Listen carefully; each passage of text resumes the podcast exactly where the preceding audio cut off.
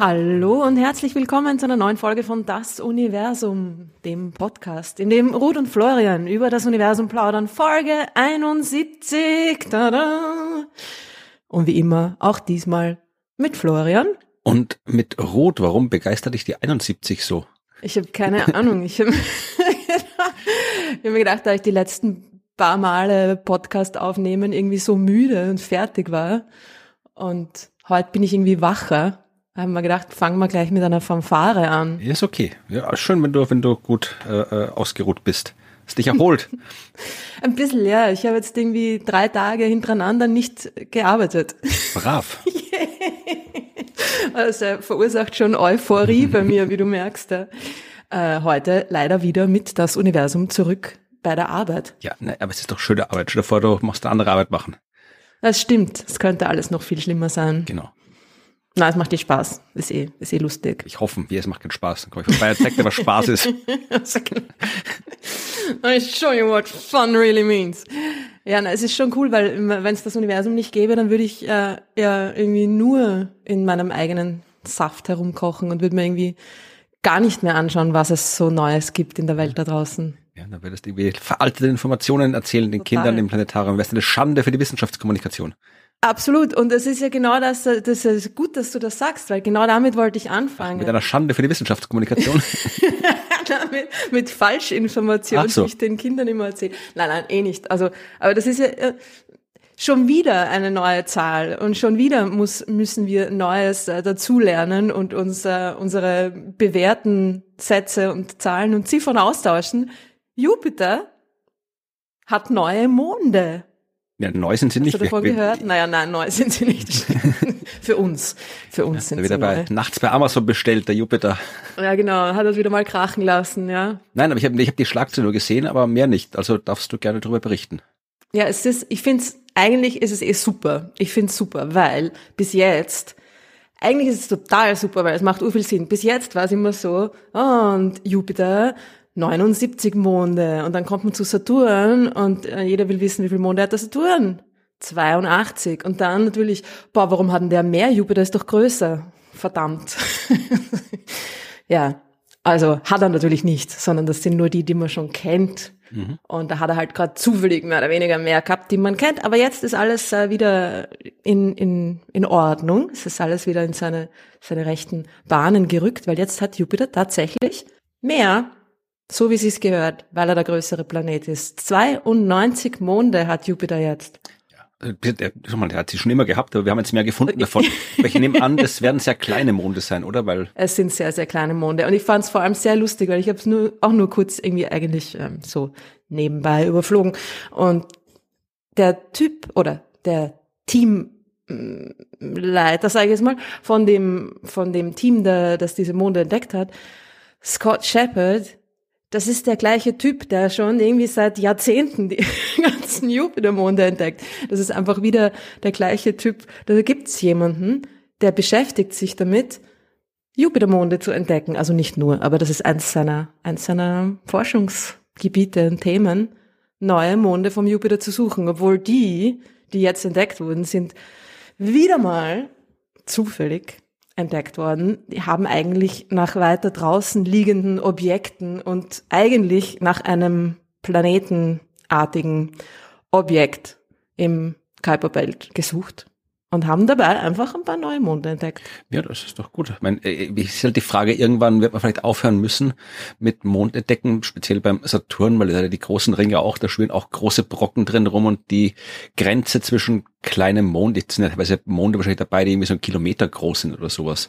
Und ja, genau, in den Ringen wirst so auch zwischen eins und drei Kilometern groß, diese genau. neu entdeckten Monde, ja. Zumindest in den Saturnringen wirst du auch irgendwie wahrscheinlich ein paar Kilometer große Brocken drin haben. Also irgendwann muss man da mal sagen, jetzt machen wir Schluss mit dem Monden oder wir definieren mal eine Mindestgröße für einen Mond, weil ansonsten hast du dann bald irgendwie 10.000 Monde oder sowas, wenn du da jedem Brocken da einen Namen gibst. Ja, und es gibt immer noch keine gescheite Definition, ne? weil das fragen Leute natürlich auch oft. Ja. Wann ist ein Mond ein Mond? Hm. Tja. Tja. Ja. Kann man sich aussuchen im Wesentlichen. Ja, äh, IAU, tu was. ja. Es ist auch so, dass man nicht einmal, es gibt nicht einmal eine, eine definierte Grenze, ab der diese Dinge auch wirklich einen Namen bekommen. Ist, ich habe gelesen, nur ungefähr die Hälfte dieser neu entdeckten äh, Monde sind groß genug, um einen Namen zu erhalten, vermutlich, weil nur bei ungefähr einer Größe von einer Meile, ab einer Größe von einer Meile Das werden Namen abgeschafft. vergeben. Ja, dann kommen wieder diese Meilen daher, gell? Das gehört, das gehört alles voll abgeschafft. Ja, und die sind auch, sind auch lustig und da habe ich mich gewundert, wie das funktioniert, aber da weißt du sicher mehr drüber. Die sind retrograd, die bewegen sich in die andere Richtung um den Jupiter, weil sie so weit draußen sind. Das sind alles Monde, die sind extrem weit draußen. Die brauchen irgendwo zwischen 300 und 500 Tagen für einen Orbit, ja, also mehr als ein Jahr. Mhm. Das ist sehr lang. Ja. Und fliegen fast alle, glaube ich, oder die meisten, weiß ich jetzt auch nicht, wie auch immer, fliegen quasi in die andere Richtung, nicht im, im bewährten, guten alten Drehsinn des Sonnensystems und der Planeten und der Planetenbahnen und so weiter, sondern ähm, fliegen in die andere Richtung um den Jupiter. Es kann, ja, da gibt's mehrere Gründe, warum so eine Bahn retrograd sein kann. Also äh, müssen wir mal wissen jetzt äh, genau, ob man schon weiß, wo die herkommen, ob die eingefangen worden sind zum Beispiel, weil wenn da was eingefangen ist, ja, kannst du das ja auch andersrum einfangen, theoretisch. Aber ansonsten sind die vielleicht in irgendwelchen dynamischen Resonanzen, das heißt in speziellen ja, äh, Bahnverhältnissen zu anderen Monden, zu Jupiter oder sowas, oder zu den größeren Monden von Jupiter und dann können sich so Störungen im Laufe der Zeit aufschaukeln und insbesondere kann die Bahnneigung kann sich verändern im Laufe der Zeit. Es ist ja auch nicht gesagt, dass alle Monde in der Äquatorebene des Jupiters umlaufen müssen. Tut ja der Mond der Erde auch nicht. Der ist ja auch geneigt gegenüber dem Erdäquator, quasi der Ebene. Und äh, wenn du so eine spezielle Resonanz hast, möchte ich ja nicht in die Details gehen. Es gibt sowas, das nennt sich Kosei-Resonanz. Da ändern sich dann besonders Exzentrizität und die Bahnneigung stark. Und ja, jetzt stell dir vor, du hast so einen Mond auf einer normalen Umlaufbahn und dann kippst du die Bahn, kippst die und kippst die und kippst die um 180 Grad, ja, dann ist er wieder in der gleichen Ebene wie vorher, aber in die andere Richtung rum. Also sowas kann auch vorkommen. Wenn, aber da müsste man wirklich genau schauen, da müsste man sich jetzt irgendwie die Bahnelemente anschauen und schauen, äh, wie Simulationen laufen lassen. Also wird sicherlich irgendwann wer machen, aber es gibt schon diverse Mechanismen, wie sowas passieren kann. Und es scheint auch so zu sein, dass eben die meisten von den weiter entfernten Monden, die eben diese langen Umlaufzeiten haben, dass die meisten davon auch sich in die andere Richtung bewegen. Ja, vielleicht ist da Oder- draußen irgendeine resonante Zone oder vielleicht sind die irgendwo eingefangen oder vielleicht äh, müsste man, kann ich jetzt spontan nicht sagen, aber ich weiß, dass es auf jeden Fall äh, Mechanismen gibt, die sowas machen können. Also es ist nicht irgendwie dramatisch, äh, neue Entdeckungen, irgendwie sowas. Ist jetzt nicht urspektakulär. Ja, Klingt nur schon so. cool. Aber das, es sagt uns natürlich auch was, all das sagt uns was, die Zusammensetzung des Sonnensystems, die äh, Art und Weise, wie die Dinge sich bewegen, sagt uns was, wie es entstanden ist. Weil wie gesagt, irgendwas muss dazu geführt haben, dass es so ist. Und entweder Ja. es war eine Kollision, es war irgendwie ein Asteroideneinfang, es war eben Dynamik in der Bewegung der Monde, all das sagt uns was. Also es ist durchaus interessant, aber jetzt nicht so, wie wenn wir, weiß ich nicht, irgendwie da einen, einen neuen Planeten entdeckt hätten oder sowas. Also es ist nicht so Der sich ungewöhnlich. in die andere Richtung bewegt. Es ist eine relevante Information, aber wie gesagt, nichts, wofür man jetzt dann sofort einen Nobelpreis kriegen würde. Nein, das eher nicht. Und es ist auch ja ziemlich wahrscheinlich, dass es nicht bei den 92 Monden bleibt. Ist sogar sehr, sehr wahrscheinlich, weil äh, die haben schon ein paar andere Monde, wo sie aber noch die, die Umlaufbahn quasi einmal voll beobachten müssen, damit man auch ähm, sicher sagen kann, dass das auch irgendwie stimmt und dass das Ding quasi wirklich da rundherum fliegt und wieder zurückkommt. das heißt, man muss dann immer einmal warten, wenn man einen neuen Mond entdeckt, bis er quasi mindestens mal ein, eine Umlaufbahn ähm, hinter sich gebracht hat. Und es äh, hieß schon, dass, äh, dass sie da noch mehr Kandidaten haben, die wahrscheinlich auch in absehbarer Zeit dann da veröffentlicht und hinzugefügt werden. Also vielleicht schafft das bald über 100 Monde. Ja, ich wollte gerade sagen, wir, wenn jetzt die IAU und die anderen offiziellen Stellen sich nicht äußern, dann tun wir das jetzt hier als Universum. Bis 100 dürfen sie noch weitermachen, dann ist Schluss. Genau. muss, es muss auch mal Schluss sein, Jupiter. Dann sucht euch einen anderen Planeten und schaut euch den an. Ja, schaut beim Neptun, beim Uranus, die haben sich auch noch mehr Monde. Ja, aber sie haben, ich habe gelesen in dem Artikel, sie haben äh, 70 Monde. Das Team hat 70 der Monde, 70 der 92 Monde von Jupiter entdeckt. Das ist schon irgendwie cool, wenn das so dein Ding ist, oder? So, ja. Ja, also klare, du bist eine klare Aufgabenstellung. Nicht die ganzen Leute, die wie Quantengravitation und Stringtheorie und dunkle Materie, wo kein Mensch weiß, was man tun soll. Ja, oder Galaxienentwicklung oder so Scheiß, wo nie irgendwie was dabei rauskommt. Ich schaue Jupiter oh. an und schau, beim Mond da ist. Fertig. Ja, finde ich. Es hat irgendwie so was ähm, Befriedigendes, oder? Das ist so eine, ja, wie du sagst, eine sehr eingegrenzte, also nicht, dass es jetzt äh, Scott, ja, nichts für ungut, nicht, dass es leicht ist, das meinen wir nicht, aber es ist natürlich äh, ist eine sehr schöne Aufgabe irgendwie. Ja, einfach ein paar neue Monde und jedes Jahr wieder. Fast. Schauen wir mal. Vielleicht werden sie wirklich bald mehr als 100 sein. Genau. Und dann gibt's noch was, in, was ich noch äh, dich fragen wollte, ja. was äh, auch äh, nah an uns dran ist. Und bevor wir dann, bevor wir dann weiter ins äh, ferne Universum wieder mal hinaus uns bewegen, hast du den grünen Neandertaler-Komet gesehen? Sagt auch Neandertaler-Komet. In dem Wissen, dass ein paar von euch, die da jetzt zuhören, plötzlich wow machen. Hm. Habe ich mir extra im Radio bei FM4 schon aufgeregt drüber, über den Neandertaler. Kann auch wie ein Mammut oder Mastodon-Komet oder irgendwas. Aber ganz viele andere Sachen. Menschen haben auch gelebt, können auch Homo sapiens-Komet nennen. Ja, warum Neandertaler? Ja, aber Mastodon-Komet, da glauben wieder alle, das ist nur ein Ding, das nur im Internet gibt. Ja, ja das war wurscht. Ähm, ich habe ihn nicht gesehen, tatsächlich. Ich habe immer noch äh, keinen einzigen Kometen gesehen bis jetzt, je mit eigenen Augen. Habe ich. Und Echt, du hast nicht mal Neowise gesehen? Nein, habe ich nicht.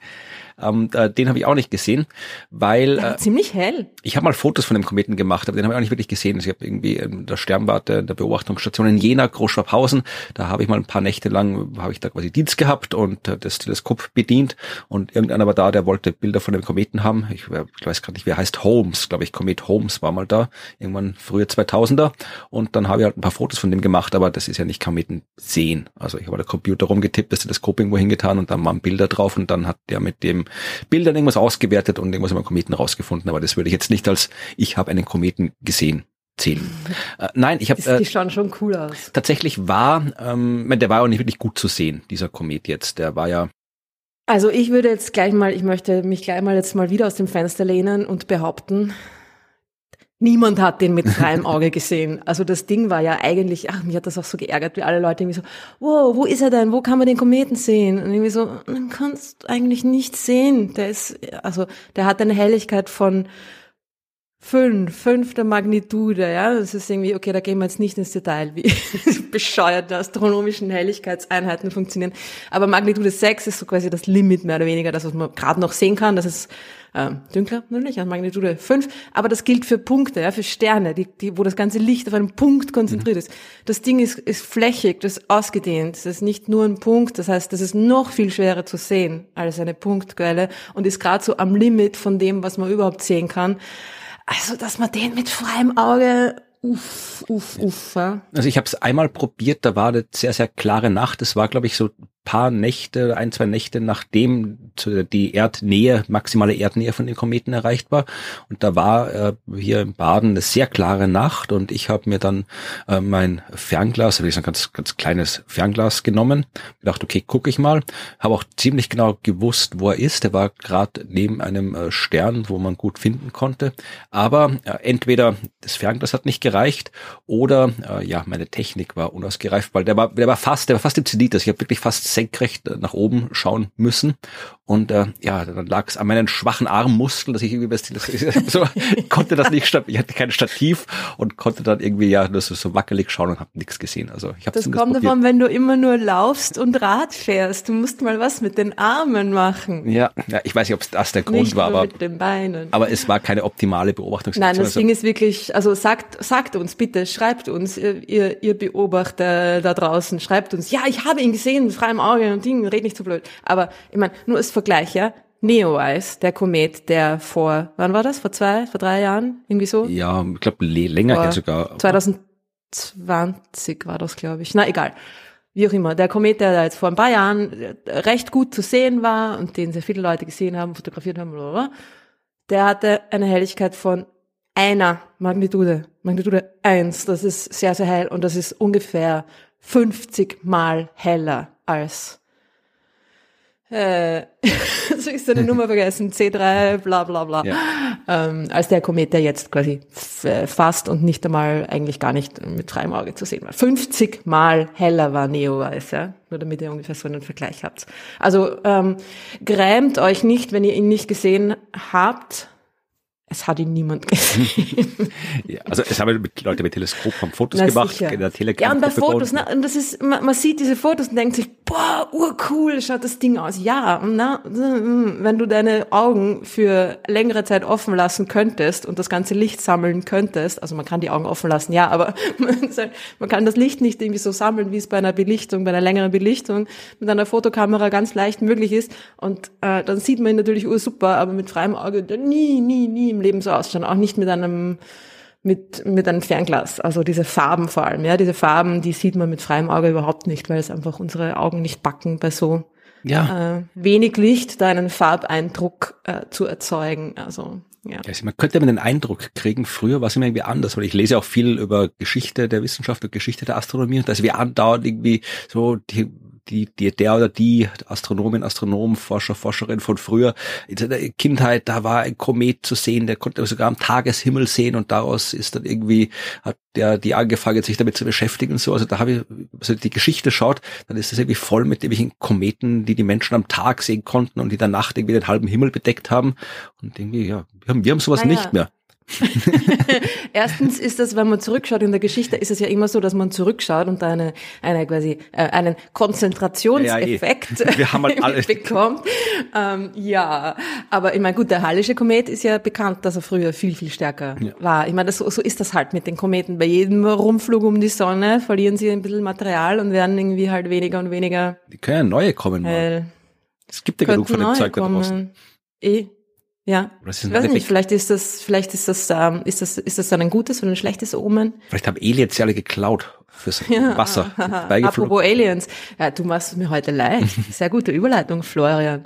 Hast du das gehört, dass ähm, acht potenzielle Alien-Signale ja, ich habe gefunden wurden. Ich habe sogar das Paper aufgemacht dazu, weil ich dachte, das ist, ja, äh, das es ist, ein Nature Paper. Ja, eh, aber das muss erstens muss das nichts heißen und zweitens, es ist halt wieder so ein Ding, äh, ein, wo man wissenschaftliche Forschung maximal äh, boulevardesk darstellen kann. Also künstliche Intelligenz entdeckt ja. acht Signale von Aliens. Ja, nichts davon ist richtig. Intelligenz noch dazu genau. ja, naja, ich meine, also das, das Nature Paper betrifft natürlich nicht die, hauptsächlich die potenziellen Alien-Signale oder die potenzielle Alien-Natur der Signale, sondern da haben sie einfach den Algorithmus vorgestellt, mit dem sie diese, diese Signale quasi ähm, isoliert haben. Ja, also im Prinzip, äh, sie haben halt einfach wie man es ja kennt von SETI, irgendwo halt beim Radioteleskop irgendwo ja den Himmel abgesucht und geschaut, was kommt da und da kommt sehr viel, weil das ganze Klump halt irgendwie leuchtet da im Radiolicht und man sucht halt nach irgendwas, was so ausschaut, äh, als könnte es kein natürliches Phänomen sein. So wie in Contact, ja, wenn, wenn die, die ganze, die ersten 100 äh, Primzahlen oder irgendwie sowas per Radio gesendet werden, da muss man sich schon sehr anstrengen, wenn man das irgendwie natürlich erklären will. Aber ja, sowas, das wäre schon super, ja, wenn das passieren würde. Aber sowas haben wir noch nicht entdeckt bis jetzt, sowas gibt's ja nicht. Sondern nein, nein, sie haben diese, diese künstliche Intelligenz quasi gefüttert mit, was ist ein typisches oder was wäre ein typisches, ähm, naja, Alien-Signal, sagen wir mal so. Das hat irgendwie eine, eine, eine, eine enge Bandbreite und hat einen, eine, eine es, es ändert sich quasi regelmäßig, ja. Also es ist äh, Driftrate nennt man das. Also es ist etwas, was sich quasi relativ zu uns ähm, regelmäßig bewegt, weil es auf einem Planeten um einen Stern sitzt. Das genau, wäre die, ja. das wär die Idee. Und jetzt haben sie genau nach so einem Signal, das ist natürlich jetzt auch nicht wahnsinnig wahnsinnig speziell. Das ist doch noch, es ist zwar typisch, aber doch noch recht weit gefasst. Und da haben sie eben diese, diese acht äh, unter Anführungszeichen typischen Alien-Signale ausfindig gemacht. Aber was auch sehr ärgerlich ist, sie haben das Ganze, eben diese Signale eben nur einmal beobachtet. Und das finde ich das Ärgerlichste an dem Ganzen, weil das, wenn du es einmal beobachtest, ich meine, ja, ist schön, aber es ist halt nur einmal und dann ist es halt überhaupt nicht, also ohne, ohne reproduziert äh, worden zu sein von irgendeinem anderen Teleskop idealerweise oder auch von mir aus auch mit dem gleichen Teleskop, aber ein zweites Mal beobachtet mindestens, ja, ist es eigentlich, äh, naja, fast, fast nicht die, die Publikation wert, oder?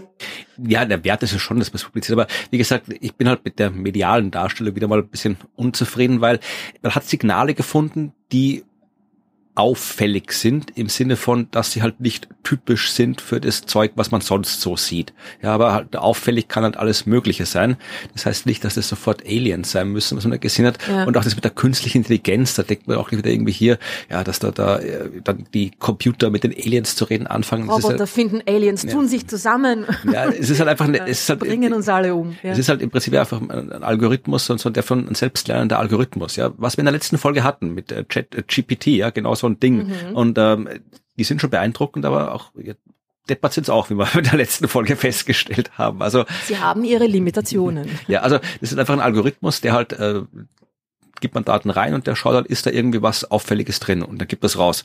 Und das ist, wie gesagt, äh, wird in der Zukunft sehr wichtig werden, sowas. Das ist jetzt schon sehr wichtig, sowas, diese ganzen äh, maschinelles Lernen und so weiter. Aber ja, es rechtfertigt halt nicht diese mediale Aufregung diese medial, um das Ganze. Ja.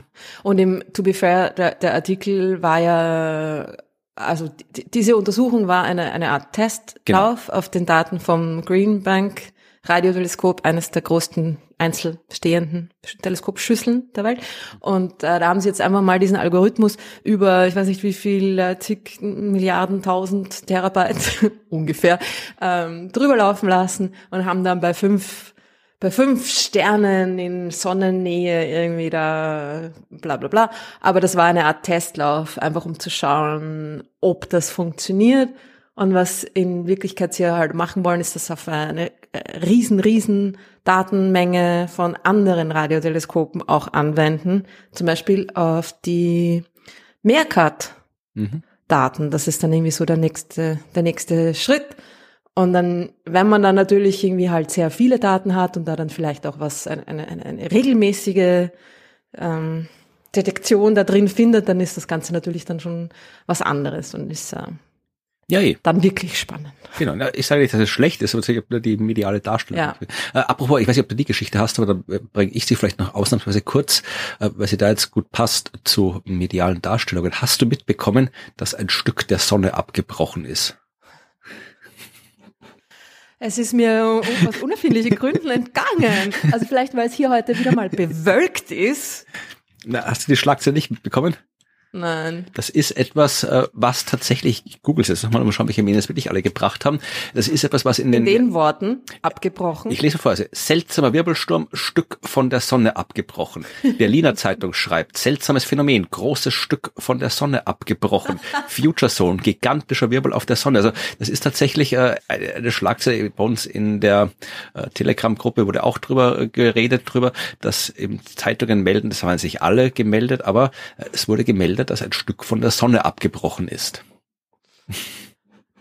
Äh, ja. Tatsächlich geht's, also nur ganz, ganz kurz. Ich, ich weine gerade ein bisschen. Tut mal, entschuldigt mich mal kurz. Ja, bitte. Ich habe ja auch weinen, was von der Sonne was abbricht. Aber äh, tatsächlich geht's um äh, Sonnenforschung. Also da, wir haben ja diverseste äh, Teleskope, die die Sonne ständig im Blick haben. Ich weiß gerade gar nicht, welches das jetzt war.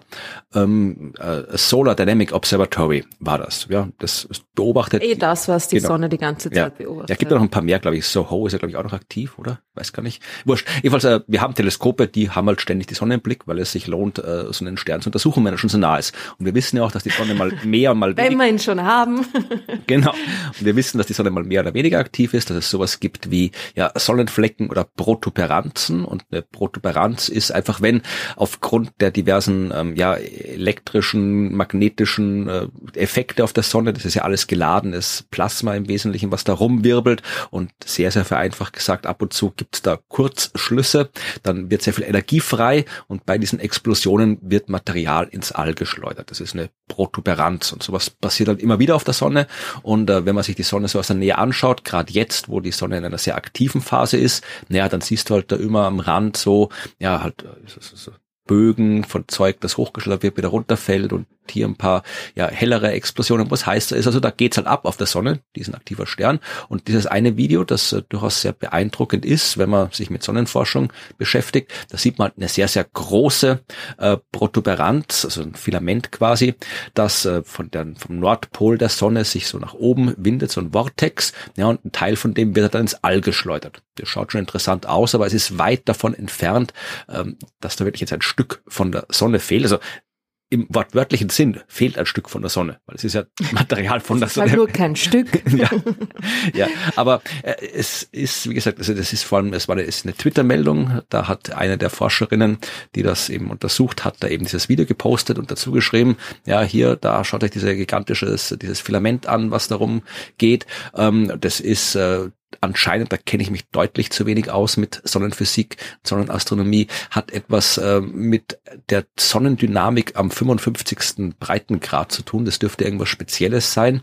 Alle elf Jahre äh, hat erreicht die, Aktivität der Sonne ein Maximum, dann wird es wieder weniger, dann wird wieder mehr, dann wird wieder weniger, dann wird wieder mehr und so weiter. Das ist so dieser Elfjahreszyklus und der hat damit zu tun, dass sich das Magnetfeld der Sonne eben alle elf Jahre umpolt und äh, irgendwas passiert da in 55. Breitengrad um der Ecke rum, da, da passiert dann immer irgendwie was, da entwickeln sich irgendwelche ja magnetischen Störungen, die dann nach oben zum Pol wandern, das versteht man noch nicht alles richtig und dieses, äh, dieser spezielle, jetzt beobachtete polare Vortex hat offensichtlich was damit zu tun und man hofft, dass man äh, daraus jetzt vielleicht ein bisschen besser verstehen kann, was da passiert. Also das ist ernsthafte Forschung und der Sonne geht's gut. Ich finde ehrlich gesagt äh, den, den Begriff polarer Vortex noch viel leibender als Stück von der Sonne. Also wahrscheinlich hat den halt einfach nur niemand gesagt, weil wenn, wenn die das gehört hätten, das, ähm, ich meine, das wäre die viel bessere Nachricht gewesen, oder? Polarer Vortex löst sich von der Sonne und ist auf dem Weg zur Erde. Ja, auf dem Weg zur Erde ist er nicht, also wenn er polar ist, das ist ja quasi, da geht er nach, nach oben. Also schade. Also es kann schon Zeug auf die Erde äh, kommen, das ist diese Sonnenstürme und alles, die wir kriegen. Kommt ja auch aber, die ganze Zeit. Eh, aber es kann auch irgendwie mehr sein, aber dann muss es halt wirklich aus der dann Äquator. Muss es äquatorial genau. sein. Also es wäre dann äquatorialer Vortex, das wäre spannend. Keine Ahnung, ob es einen äquatorialen Vortex gibt. Aber ja, falls wir äh, SonnenexpertInnen haben in der Hörerschaft, dann Erklär uns das bitte. Ja. Genau, erklärt uns das besser. Wir kennen uns nämlich nicht so gut aus mit Sternen. Ja. Aber wir kennen uns dafür mit vielen anderen Dingen aus. Ja. Zum Beispiel ähm, mit dem mit dem wunderbaren Instrument, um den, um das es jetzt in der Hauptgeschichte dieses Podcasts gehen wird. Du hast eine Valentinstagsgeschichte versprochen. Was? Wir haben Hab letzt, in der letzten Folge, habe ich gesagt, heute ist Valentinstag, wo diese Folge ah, ja, ist veröffentlicht wird. Du hast gesagt, du machst eine äh, Valentinstag-Geschichte.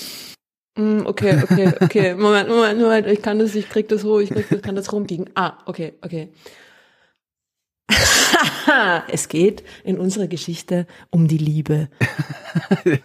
das war's jetzt mit Valentinstag-Referenz. Fertig. Nein, nein, nein. Es geht um eine ganz besondere Liebe. Es geht um die turbulente Liebe zwischen Zeus, dem Göttervater, und seiner Ehefrau namens Hera. Richtig. Es geht um Hera. Ah. Aber nicht um, es geht nicht um Asteroiden Hera. Ja. Es geht um eine viel, viel, viel spannendere Hera, sorry. es geht um Wasserstoff. Es geht um Radiodaten es geht um Radiodaten, die nicht von Aliens kommen, sondern aus dem frühen Universum und zwar aus dem ganz, ganz, ganz frühen Universum. Hera ist der Hydrogen Epoch of Reionization ah, okay. Array. Ich habe gerade geschaut, was Hera äh, noch alles sein konnte. Es gibt auch in Hamburg ja? äh, den H die Hadron-Elektron-Ringanlage, Teilchenbeschleuniger Hera. Stimmt. Ich glaube, da war ich sogar schon mal. Echt? Ja, die haben alle, die heißen alles. Es gibt da Doris, das ist der Doppelringspeicher. Es gibt Petra, die Positron-Elektron-Tandem-Ringanlage. Und es gibt Hera. Ja, aber Hera, also Doris, Petra, Hera, ich weiß nicht. Ja, das ist so wie London, Paris, Grammat Neusiedl irgendwie. Ja, der Beschleuniger in Wien, der winzige, äh, heißt ja Vera. Der Stimmt, Vienna Environmental Research Accelerator, glaube ja. ich. Ja, nein, es geht, es, es, es geht nicht um die Beschleunigung. Halt, stopp, von, stopp, von, stopp. Dingen. Ja, äh, wenn ja. wir Akronyme sind. Es gibt oi, oi, auch, oi, ich habe gerade die Homepage vom DESI offen, da sind die ganzen Instrumente aufgelistet. Es gibt das Hamburger Synchrodron-Strahlungslabor. Abgekürzt Hasi. Hasi Lab. Hasi Lab, cool. Ja, okay, guck bitte weiter mit deiner Geschichte. Oh, wie soll ich denn jetzt da anknüpfen? Jetzt habe ich die ganze Zeit so da Hasen äh, vor mir herumhüpfen, vor meinem geistigen Auge. Äh, äh, es geht um Hera und Hera ist extrem cool. Und das, ich glaube, wir haben da schon mal irgendwie mal in Ansätzen drüber gesprochen, weil wie ich das gelesen habe, diese Nachricht, habe ich mir plötzlich gedacht, genau, das macht man ja eh. Es geht darum, dass den, den Wasserstoff zu beobachten, den Wasserstoff, den es quasi ganz am Anfang des Universums, also nach der kosmischen Hintergrundstrahlung, aber vor den ersten Sternen, weit vor den ersten Sternen quasi gegeben hat. Es geht um die Epoche, als das Universum als ein Ganzer mit Wasserstoff quasi gefüllt war. Und ich glaube, irgendwann in irgendeiner Folge haben wir da schon mal kurz drüber geredet, warum man das nicht warum man einfach nicht versucht, diesen Wasserstoff quasi direkt zu beobachten. Genau, das war meine Frage. Nämlich, also es geht wirklich darum, man will den Wasserstoff quasi zu der Zeit beobachten, weil äh, Teil von dem Zeug wird halt immer noch irgendwo rumliegen. ja, genau, da sehr viel von dem Zeug liegt immer noch rum. Also eigentlich alles alt, ne? Also eigentlich all der Wasserstoff, der rumliegt, ist. Naja, aber ich meine, die Wasser, Teil davon, übrig, ja, ne? Teil davon wird Aber er liegt nicht mehr in der Form, ja. genau, er liegt nicht mehr in der Form herum. Also es geht wirklich um diesen ursprünglich im Urknall äh, entstandenen Wasserstoff, um das Material, aus dem die meisten Dinge im Universum sind. Und es ist ja quasi das also es wäre quasi nicht das Erste, was man beobachten kann. Das Erste, was man überhaupt im Universum beobachten kann, ist ja der, die, die kosmische Hintergrundstrahlung. Das ist quasi die, das sind die ersten sichtbaren Photonen, die quasi entstanden sind im Universum. Das erste Mal, dass das Universum ähm, kühl genug war, um überhaupt Photonen quasi da raus, rauszulassen. Also, meine, Photonen sind dauernd entstanden, aber solange das Universum noch heiß genug war, sind die Photonen dann sofort wieder irgendwo quasi von dem Atom absorbiert worden. Sehr vereinfacht gesagt. Genau. Genau. Erst diese 300.000 oder 384.000 Jahre nach dem Urknall war es cool genug, dass die Photonen dann quasi übrig geblieben sind und rumfliegen konnten und deswegen ist es das Erste, was man beobachten kann. Genau, es sind quasi zum ersten Mal dann auch wirklich Elektronen dauerhaft an die, an die Atomkerne quasi gebunden worden, sind einfach dort geblieben und nicht sofort wieder rausgefetzt und ähm, dadurch konnten sich die Photonen da mal irgendwie zwischen diesen neu entstandenen äh, Atomen da erstmal durchbewegen und quasi die, die, die Gegend verlassen. Und mhm. die, das sind dann die, die wir nach all den Milliarden Jahren dann als Hintergrundstrahlung super weit, super lang gezogen, super rot verschoben, äh, überall um uns herum beobachten und wahrnehmen können. Ja. Mhm. Und dann ist ja mal lang nichts passiert, ne? Ja. Bis dann irgendwann das nächste Mal sichtbare Photonen entstanden sind, nämlich in den ersten Sternen. Ja, dann haben die angefangen zu leuchten. Genau. Und man natürlich, ähm, wir versuchen die zu beobachten, diese ersten Sterne in den ersten Galaxien. Das ist genau das, was das James Webb Teleskop unter anderem machen wird und sehr, sehr wahrscheinlich auch wirklich machen wird. Das ist auch extrem cool, die wirklich zu beobachten, diese ersten in Sternen erzeugten Photonen. Ja. Aber es ist natürlich auch spannend, quasi was dieser Wasserstoff da dazwischen gemacht hat oder was dieser Wasserstoff da noch währenddessen gemacht hat, während diese ersten Sterne da entstanden sind. Ja. Was, was, äh, was soll Wasserstoff machen? Naja, die, die, die, die Strukturen des Universums bilden zum Beispiel, ja. Also das ganze Universum ist quasi, ist eine, man muss sich das ein bisschen vorstellen wie ein ähm, riesiger Emmentaler Käse im, okay. im Reifungsprozess. Ja, der Käse ist der Wasserstoff und du hast dann dort, wo die ersten Galaxien entstehen, wo die ersten Sterne entstehen, da bilden sich quasi Blasen, mhm. Löcher in diesem Wasserstoffkäse. Okay, ja, red einfach weiter. Ich, ich. Ja, ähm, ja, also es hat, es haben die, die, die, dass die, die Käseanalogie Analogie kommt nicht von mir, ist nicht meine Schuld. Es haben sogar die, die ähm, Leute, die die ersten Daten dieses äh, Hera-Projekts jetzt veröffentlicht haben, haben diese Käse-Analogie verwendet. Ich fand sie aber eigentlich ganz gut. Findest du sie nicht so einleuchtend? Also der Käse ist, das Universum war nach der Entstehung voll mit Käse und Käse ist der Wasserstoff. Und dann genau. hat sich und das ist aber so wie frischer junger Käse, der hat ja noch keine Löcher. Ja, ne? okay. Das ist Block. vielleicht so ein bisschen, der ist so ein bisschen ungleich verteilt, ja. Also man Großer hat das Block ganze, Gouda. Ganzen, genau. Und mit so ein bisschen, na, da ist der Käse ein bisschen dichter und da ist der Käse ein bisschen weniger dicht. So war das am Anfang durch zufällige ähm, Fluktuationen. Dinge sind immer irgendwo zufällig ein bisschen dichter und woanders ein bisschen weniger dicht. Ja? So, man kriegt das nie ganz gleichmäßig hin. Und ähm, dort, wo der Käse quasi ein bisschen dichter war, da haben sich dann, also im Fall des Käses natürlich durch die Arbeit der Bakterien, mhm. in unserem Fall durch die Arbeit der Sterne, da angefangen, diese, diese Bubbles quasi zu bilden. Und genau das möchte man finden. Genau also das möchte man untersuchen. Man möchte den Wasserstoff beobachten, quasi grad zu dem Zeitpunkt, grad vor und grad danach, grad nachdem sich die ersten Sterne in den ersten Galaxien in diesem eingebettet, in diesem riesigen Wasserstoffkäse, äh, ja, da gebildet haben. Das möchte man beobachten. Also im Wesentlichen geht es darum, dass man die Dichte der was, also möchte die die Dichte der Wasserstoffverteilung im frühen Universum messen. Richtig. Genau, die Variationen in der Wasserstoffverteilung. Und diese Variationen, die sind natürlich dann, die, die sind schon da von Anfang an. Man sieht die ja sogar schon in dem, in der kosmischen Hintergrundstrahlung, diese Variationen, diese dichte Variationen. Das heißt, man weiß, dass die schon da sind. Aber man möchte natürlich wissen, wie es von diesen leichten Dichteschwankungen, die man schon in der kosmischen Hintergrundstrahlung sieht, wie es dann weitergegangen ist bis zu den ersten, quasi sichtbaren, beobachtbaren Strukturen, den ersten Galaxien, ja. Und das ist genau diese spannende Zeit dazwischen. Wie hat die, die Bildung der Strukturen ganz am Anfang im Universum stattgefunden? Und natürlich kann man das jetzt beobachten, indem man die ersten Sterne und ersten Galaxien beobachtet, weil dann sehe ich es ja auch. Aber ich kann natürlich auch einfach quasi das Pferd von hinten aufzäumen und mir den, die Verteilung des Wasserstoffs, der da rundherum war, quasi anschauen. Die Verteilung des neutralen Wasserstoffs. Und das ist ja eigentlich gar nicht so schwer, weil glücklicherweise leuchtet der Wasserstoff, der kühle, lauwarme, kühle, kalte Wasserstoff in Radiolicht.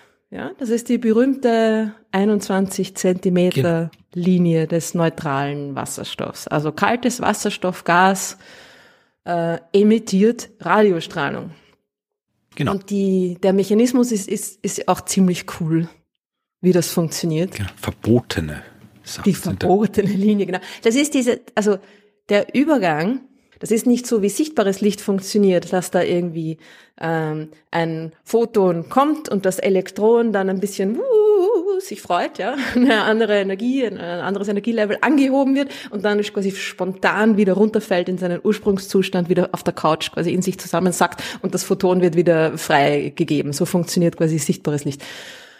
Man kann aber auch diese Energieunterschiede durch andere ähm, Phänomene da erzeugen im, im Atom drinnen. Und eine Möglichkeit ist diese Spin-Geschichte. Mhm. Es ist so, dass sich das Proton quasi dreht in eine Richtung und das Elektron auch im Wasserstoff. Ja, besteht aus einem Proton und einem Elektron. Und wenn sich die beiden in die gleiche Richtung drehen, mhm hat das Ding ein bisschen mehr Energie, als wenn sie sich in unterschiedliche Richtungen drehen. Und das kann sich einfach nur quasi entweder nach, nach oben, ne, also in, in eine Richtung drehen oder nach unten in eine andere Richtung drehen. Ne? Der, der Spin schaut entweder nach oben oder nach unten.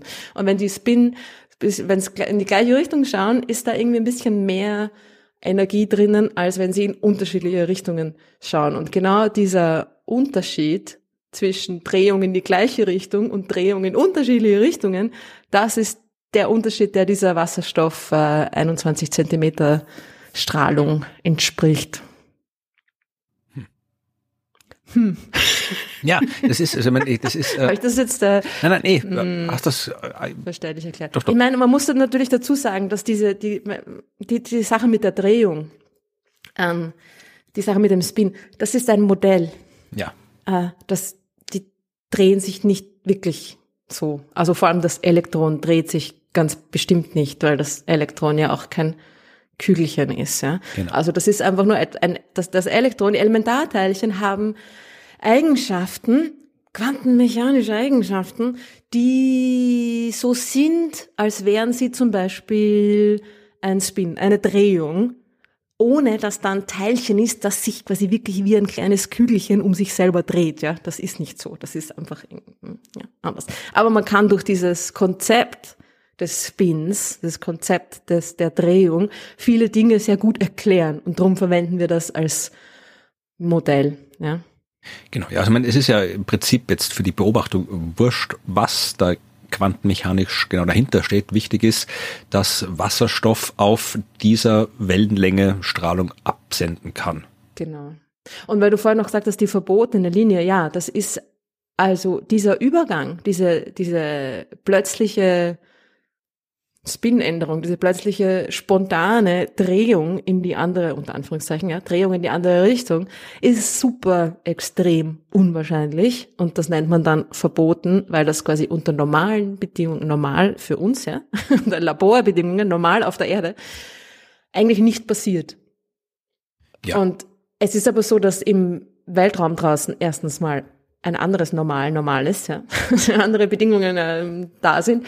Und dass auch etwas, was extrem, extrem, extrem unwahrscheinlich ist, bei den rauen Mengen an Wasserstoff, die da draußen vorhanden sind, einfach trotzdem voll oft passiert, ja, also das ähm, die, so unwahrscheinlich kann das gar nicht sein, ja, es ist einfach so, dass dass so viel Wasserstoff da ist, dass diese Linie, obwohl sie eigentlich nicht vorkommen darf, weil es eigentlich verboten ist, super hell ist und das leuchtet äh, wirklich sehr, sehr, sehr gut beobachtbar in diesem Radio, in diesem Radiolicht. Ja. Und das ist natürlich sehr praktisch für uns, weil etwas, das eigentlich unsichtbar wäre, kalter Wasserstoff, ja, das tut nichts, trotzdem super beobachtbar, das ist natürlich ein, ein Geschenk des Himmels im wahrsten Sinne des Wortes. Ja, ja genau.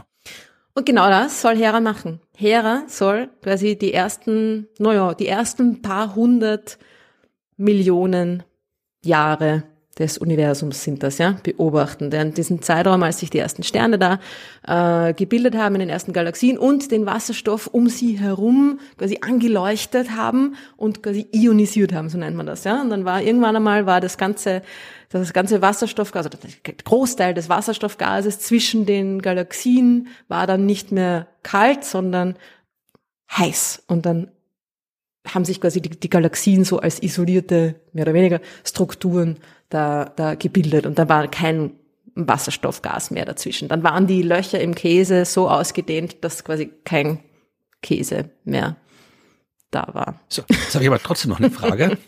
ja. Und zwar so 21 Zentimeter, das ist äh, Radiowellen, wie schon mhm. gesagt. Und Radioteleskope haben wir ja. Was mhm. ist das Besondere an Hera? Weil kann man das nicht einfach mit einem anderen Radioteleskop auch machen? Oder haben die anderes zu tun? Oder braucht man da eine spezielle Art von Teleskop? Oder warum braucht man da jetzt ein neues Teil dafür? Ja, das ist eine sehr gute Frage. Das ist ja, also man denkt sich, warum hat man das nicht vorher schon gemacht?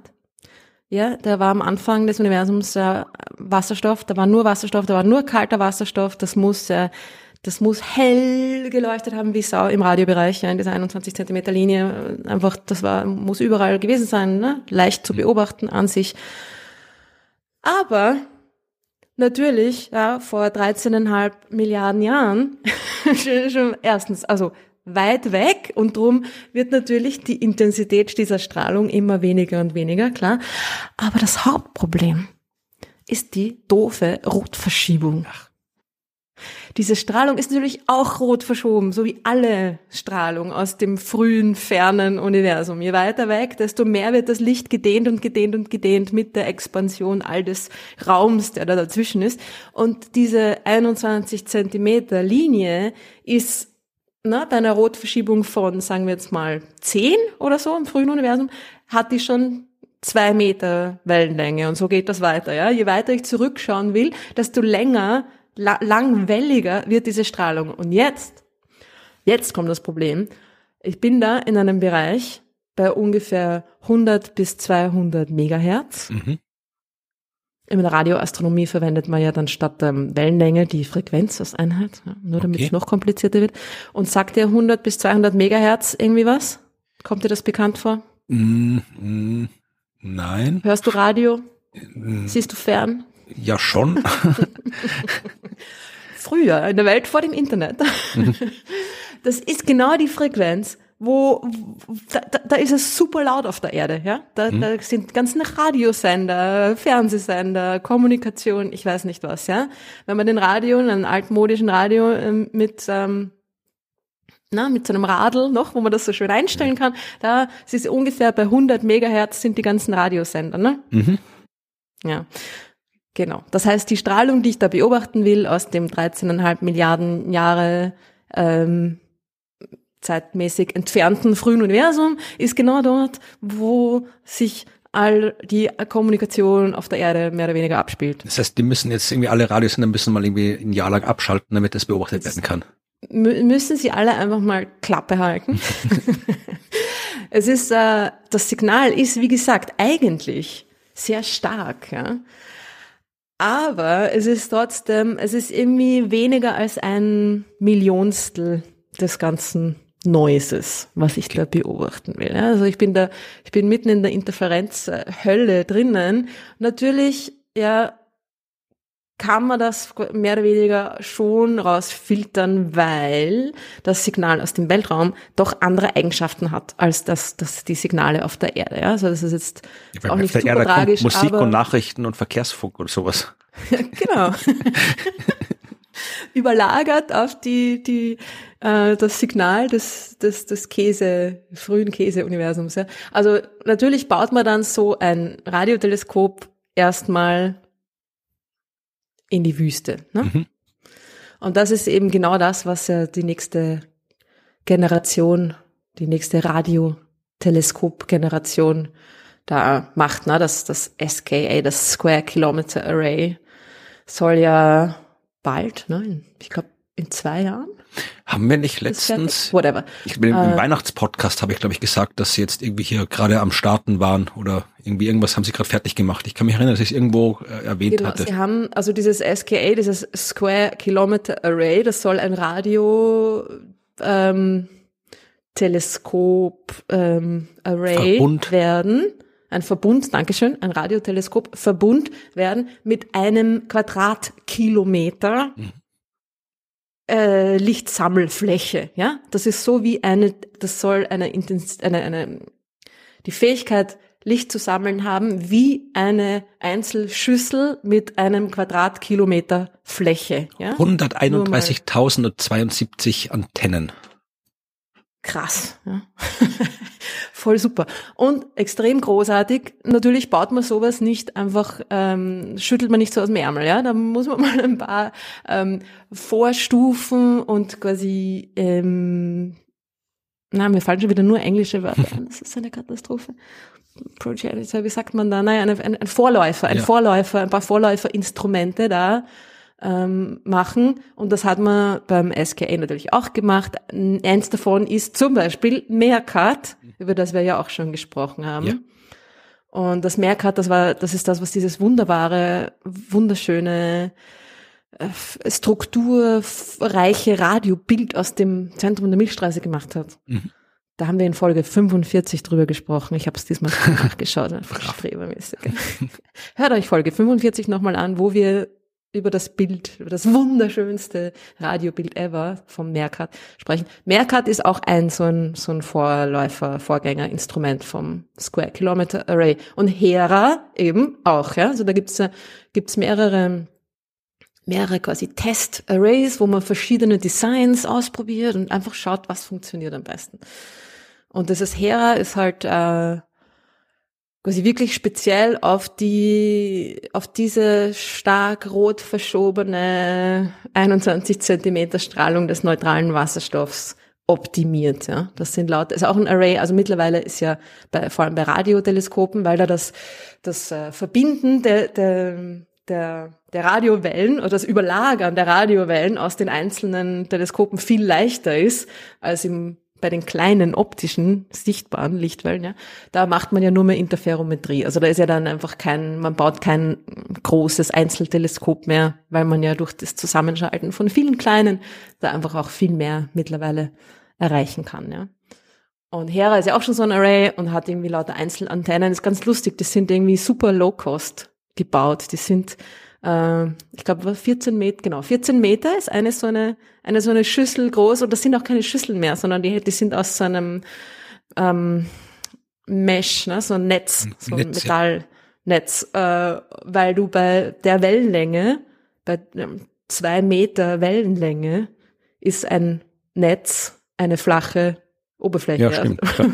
das ist schon, das ist wurscht. Ja. Und die, die haben sie irgendwie aus äh, Holzstücken äh, und, und PVC-Rohren und Hasendraht oder zusammengebastelt. Ne? Im heißt es nicht so? Ich habe keine Ahnung, wie sowas heißt. Also Draht halt irgendwie, so Maschendraht, was sonst irgendwas. Dieses, genau, ja. der Maschendrahtzaun, so ist es, ja. Und das finde ich natürlich auch irgendwie ganz cool, ja. Das sollen, also es ist auch noch nicht fertig, ne? Das ist, ähm, sollen, ich glaube, 350 Stück an einzeln 14 Meter großen Einzelantennen sein, die da halt dann zusammengeschaltet werden. Und ich glaube, bin mir jetzt gar nicht sicher, ob es schon fertig gebaut ist, aber es ist eben noch nicht fertig ähm, commissioned. Also es ist noch, es wird noch äh, getestet und so weiter. Aber sie haben jetzt auf jeden Fall mal die ersten, sie haben die ersten Daten Phase 1 haben sie veröffentlicht und sie haben quasi die erste Analyse gemacht von, von den ersten Beobachtungen. Das ist das, was jetzt quasi rausgekommen ist. Sehr brav. Ja.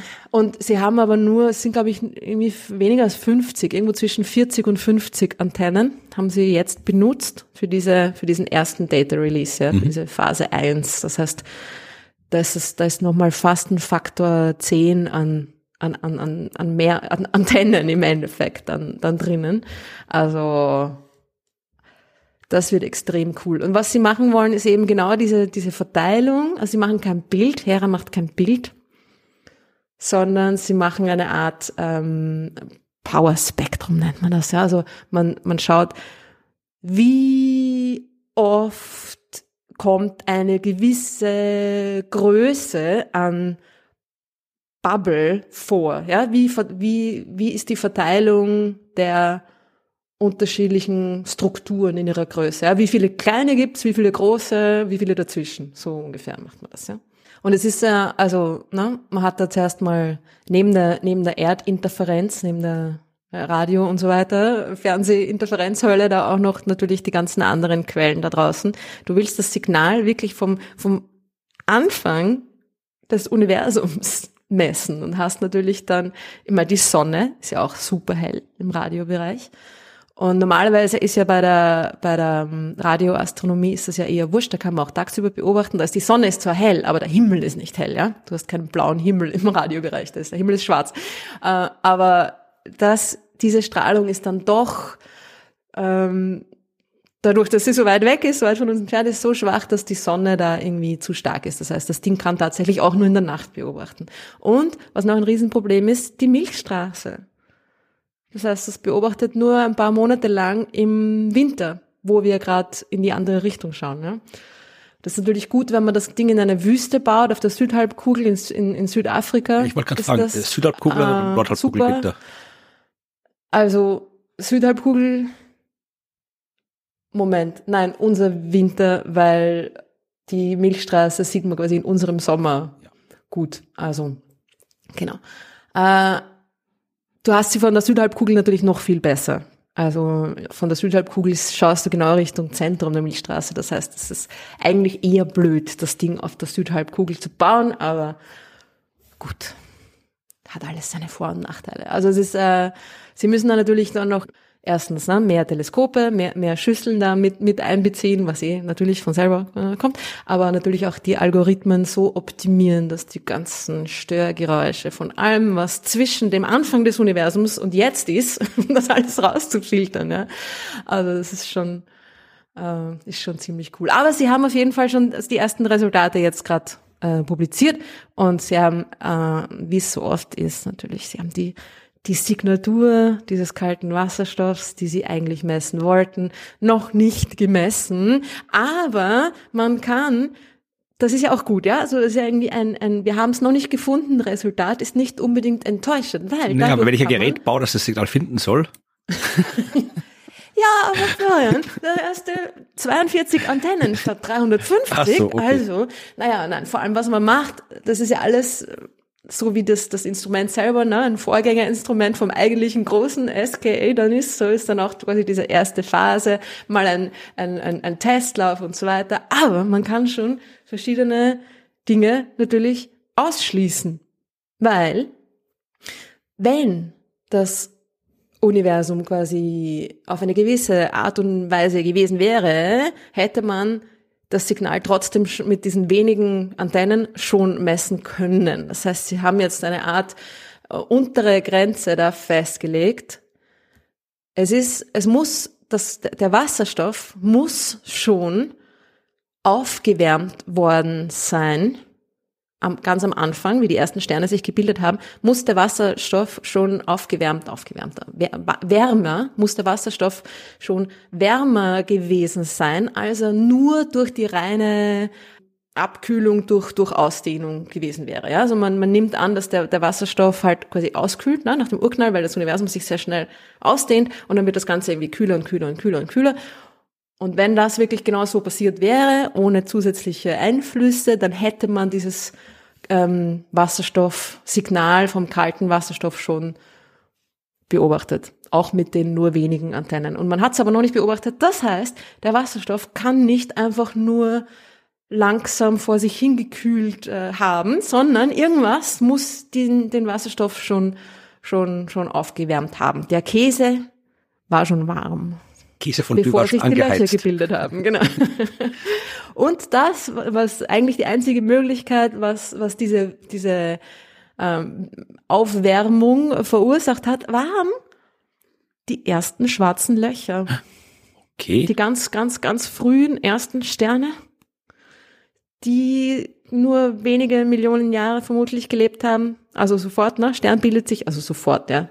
100 wenn man sagt, ich beobachte einen Zeitraum 100 Millionen Jahre Alter des Universums, dann ist, sind zwei, drei Millionen Jahre sofort, ja.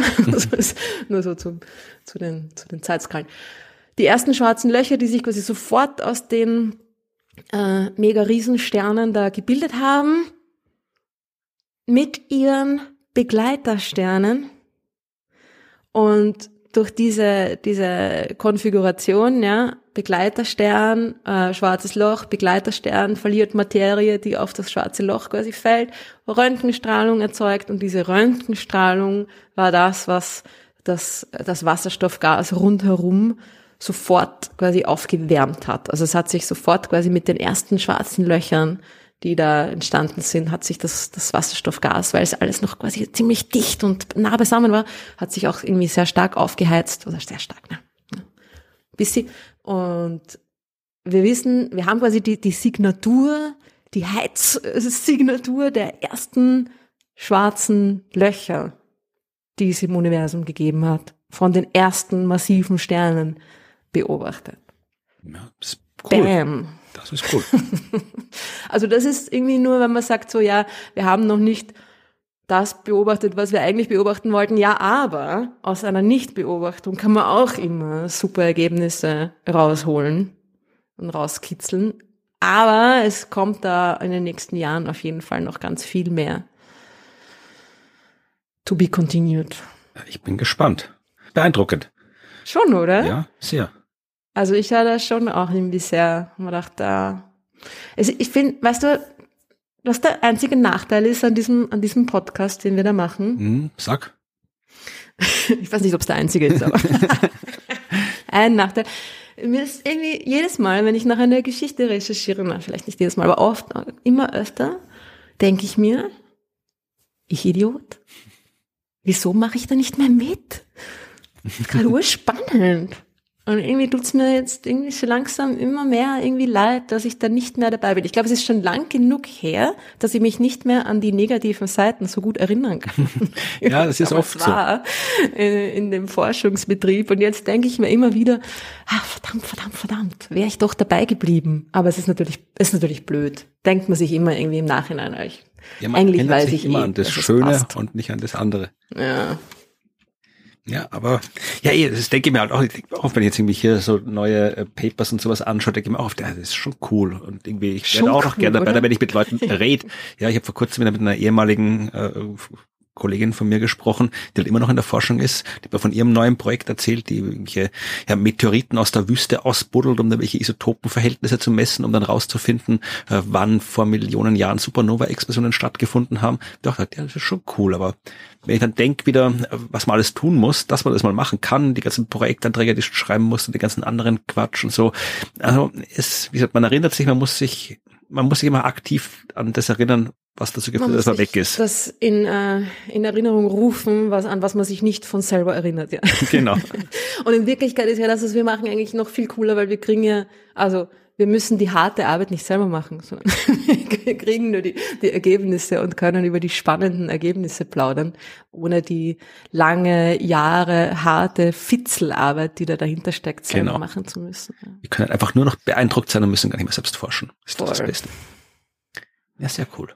Was uns zu den Fragen bringt, genau. Und ich habe eine ausgesucht, die da sehr gut dazu passt. Ja. Nämlich eine Frage von Steffen, den schon seit längerem die Frage beschäftigt, wie ein Radioteleskop ein 2D-Bild des Himmels erstellt.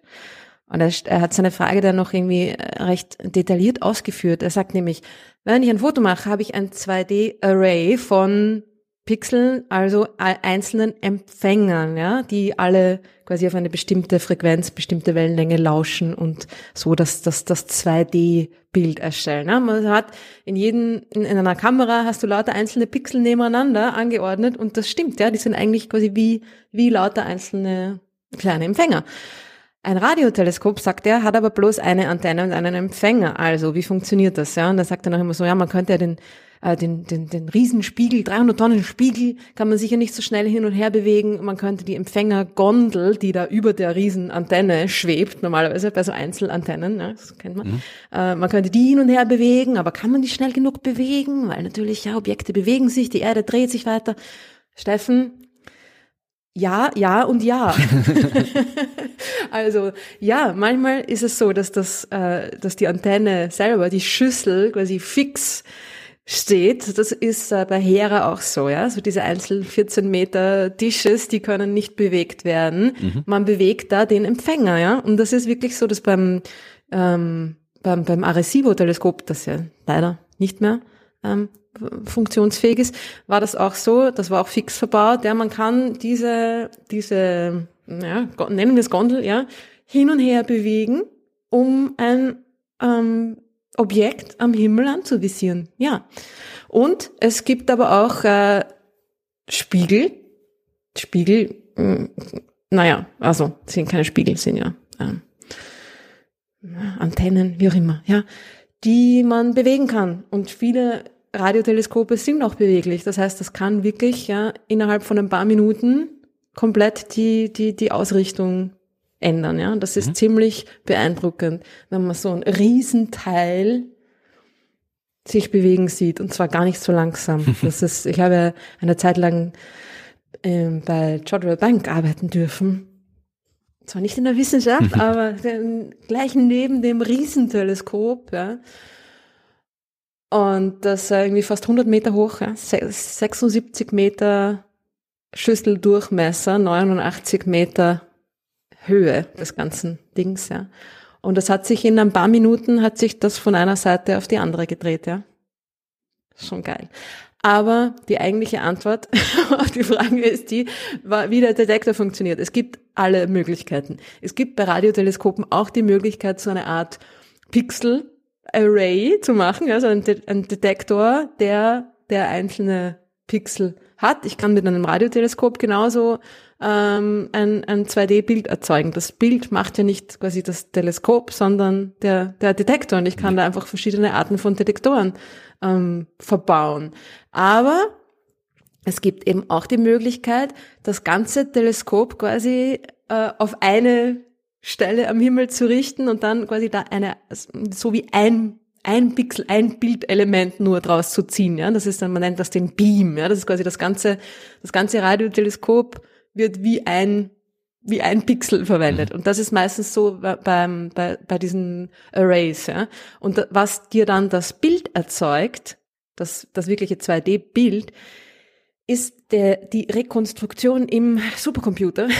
Einfach das Signal von allen Einzelantennen zusammenbastelst und jeder, jeder, jeder verschiedene Abstand zwischen den Einzelantennen liefert dir eine bestimmte Auflösungsinformation, sagen wir mal so, ja. Also wenn du zwei Teleskope hast, die nah beieinander sind, kriegst du daraus ein Bild, das sehr, sehr unscharf ist. Wenn du die beiden gleichen Antennen weit auseinander stellst, kriegst du dann ein Bild, wo die, nur die kleinen Strukturen quasi gut zu sehen sind, aber nicht mehr die großen. So in die Richtung kann man sich das vorstellen. Das heißt, man braucht viele verschiedene Abstände zwischen diesen einzelnen Antennen und dann kann ich mir ein super 2D-Bild mit ganz verschiedenen Auflösungsinformationen auch erzeugen, rekonstruieren. Ja? Also es gibt ganz verschiedene Methoden, das zu machen. Was hoffentlich die Frage ja, ich glaube, das ist mehr oder weniger beantwortet hat. Steffen sagt Bescheid, wenn es nicht klar war. Und eine andere Frage gibt es auch noch, die auch explizit an mich gerichtet ist. Darum werde ich sie auch gleich ja. ohne dich beantworten. Bitte, bitte, ist gut.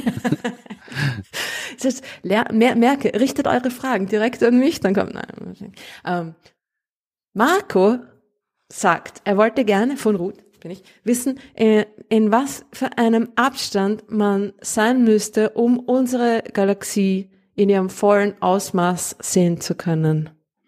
Okay. Fand ich eine sehr interessante Frage. Also und er schreibt noch weiter, er weiß, dass die Bilder der anderen Galaxien, die man sieht, immer Langzeitbelichtungen sind. Und er hat sich einfach die Frage gestellt, ob wir unsere Galaxie quasi ähm, mit einfach nur mit unseren Augen in ihrer vollen, in ihrem vollen Ausmaß quasi erkennen können.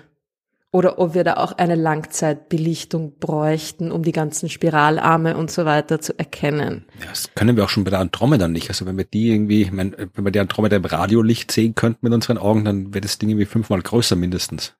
Das stimmt. Also es ist eine, eine sehr interessante Frage, weil erstens, was bedeutet in vollem Ausmaß? Wie du richtig angemerkt hast, was ist ihr volles Ausmaß? Also nehmen wir mal an, das volle Ausmaß der sichtbaren Sterne vielleicht, also da, wo noch genug Sterne sind, dass da genug Licht ist. Äh, man hat ja auch Sterne gefunden, die super weit außerhalb der, der Milchstraßen-Sternenscheibe noch sind. Also, ja, naja, ist alles irgendwie nicht ganz so einfach. Aber ich, also, Marco, wir sehen unsere eigene Galaxie ja von der Seite. Also das Hauptproblem an dem, an den Spiralarmen und so weiter erkennen können, ist, dass wir sie ja nicht von oben sehen, die Milchstraße, sondern von der Seite, weil wir ja drinnen sind in dieser flachen Scheibe. Das heißt, wir können auch in einer Langzeitbelichtung die Spiralarme nicht wirklich erkennen, weil wir ja nur eine, eine, eine flache Scheibe wie ein Frisbee von der Kante sehen.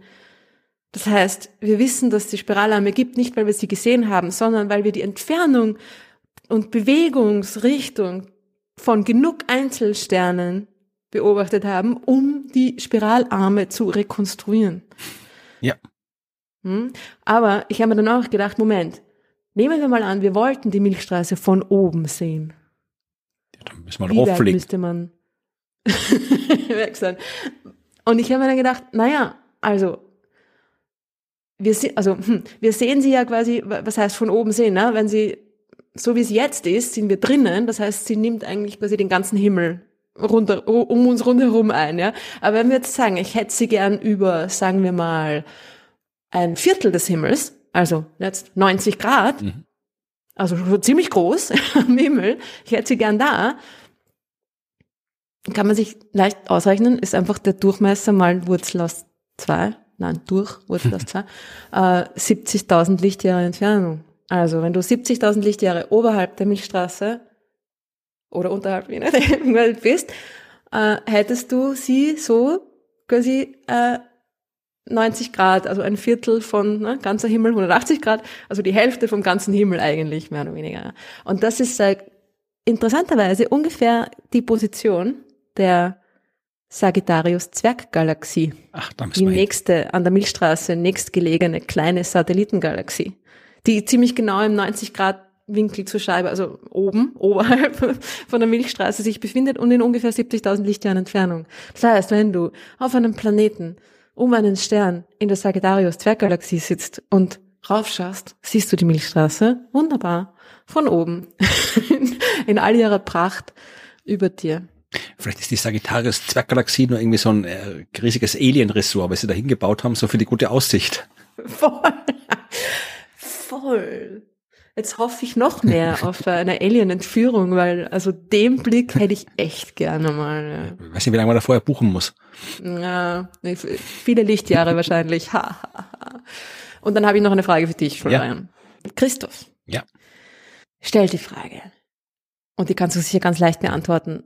Kann es auch Trojaner-Planeten geben? Wir haben ja das letzte Mal auch wieder über die Trojaner ähm, Asteroiden gesprochen. Mhm. Oder war das schon vorletztes Mal? Nein, das war letztes Mal. Mal. Ja, genau. Darum habe ich mir gedacht, schieß mir die Frage gleich noch hinterher. Und Christoph sagt auch, dass äh, Florian äh, schon genug Himmelsmechanik ihm nahegebracht hat, dass er sich die Prognose zutraut, im Sonnensystem würde das eher nicht klappen. Aber er fragt sich eben, wie das wäre mit einem, einem anderen System, zum Beispiel ein System mit einem braunen Zwerg oder ein Doppelsternsystem, ob es da nicht möglich wäre, einen äh, kleinen Planeten wie die Erde in einem Lagrange-Punkt da zu platzieren und stabil umlaufen zu haben? Ja, das ist eine gute Frage, ist eine sehr gute Frage. Es ist eine, eine auch ein bisschen traumatisierende Frage, wenn man so will. Nein, weil tatsächlich, wir haben vorhin ja darüber gesprochen, aus welchen Gründen wir nicht mehr in der Wissenschaft sind. Und mhm. wenn man so will, sind die Trojaner-Planeten der Grund, warum ich nicht mehr in der Wissenschaft bin. Äh, Trojaner-Planeten sind ein wahnsinnig cooles äh, Ding. Ja, ist ja schon ja, eine Idee. nur auf die armen Trojaner, gell? Nein, nein, aber äh, das war das letzte Forschungsprojekt, das ich angesucht habe. Und als an dem Tag, wo das abgelehnt worden ist, habe ich dann beschlossen, so, das war war's jetzt mit der Wissenschaft. Das war das letzte Forschungsprojekt, was ich eingereicht habe. Da wollte ich nochmal eben großes ja, Projekt machen, dass ich noch in der Uni Jena äh, nochmal so drei Jahre weiter forschen kann. Und die Zeit wollte ich halt dann nutzen, so für das, was man so macht, dann in der Stufe der Karriere Habilitation, irgendwo schauen, eine Professur kriegen und so weiter. Und ich habe mir gedacht, ich kombiniere jetzt so alles, was ich so im Laufe der Zeit gelernt habe.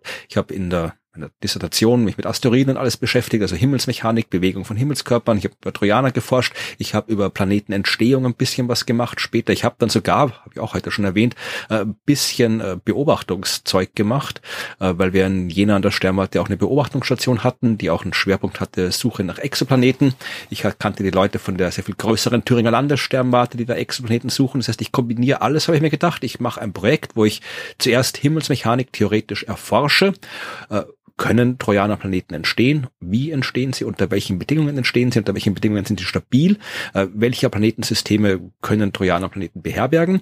Dann äh, schaue ich mir an, was gibt's für Planetensysteme, die wir schon kennen, wo zum Beispiel schon so große Jupiter-ähnliche Planeten rumfliegen mit äh, entsprechenden Entwicklungsständen, wo man dann sagen kann, okay, da lohnt es sich zu schauen, ob da Trojanerplaneten sind. dann hätte ich mir überlegt, äh, wie die sich beobachtungsmäßig äh, bemerkbar machen. Auch das geht, äh, wenn man dran sitzt, zum Beispiel beobachtet eines Jupiters um einen anderen Stern und da ist noch ein Trojanerplanet mit dabei, dann läuft der Transit ein bisschen anders ab als ohne. Also auch das hätte man beobachten können. Und dann hätte ich so ein kleines Beobachtungsprojekt an der Jena Sternwarte gemacht, um halt wirklich mal zu schauen danach. Das war so mein letztes Projekt, was ich geschrieben habe. Aber das Universum hat gesagt, das möchte das nicht. Oder das waren nicht wir. Nein, ja, es war anderes Universum. Es ja. war die Deutsche Forschungsgesellschaft, die die die prekäre Situation. Also ich habe waren zwei Gutachter wie immer. Der erste Gutachter hat gesagt, ja super, mach das genau so, nichts auszusetzen. Der zweite Gutachter hat gesagt, ja super Projekt, äh, mach das gerne, aber ich habe noch eine Frage: Muss man das so machen, weil äh, das, was du da vorschlägst, haben die und die in der Arbeit äh, schon so ähnlich gemacht und äh, das Dumme war, dass ich äh, genau gewusst habe, wer die und die sind. Das war nämlich meine alte Arbeitsgruppe aus Wien. Und ich habe genau gewusst, dass der Ricci das so nicht der gemacht Ricci. hat. Dass, dass der das nicht so gemacht hat, dass der irgendwie der, der Gutachter musste irgendwas falsch verstanden haben oder sowas. Ja, also die haben was komplett anderes gemacht. Und hast ihm zurückgeschrieben, der Ricci Euler hat das sicher nicht so gemacht. Nein, das ist das, das Hinterhältige. Du kannst ja, Ricci übrigens, hörst du zu? ich habe keine Ahnung. Bescheid, wenn ja.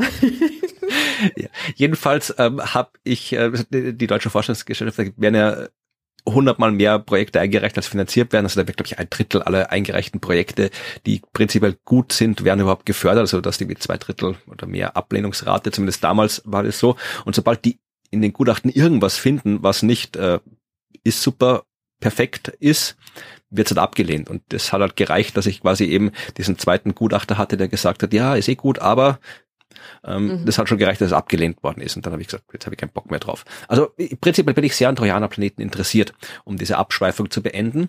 Und äh, es kann durchaus gehen. Also wir wissen, dass es rein himmelsmechanisch passen würde. Wie gesagt, äh, im Sonnensystem gibt's sowas nicht. Wir kennen Trojaner-Monde.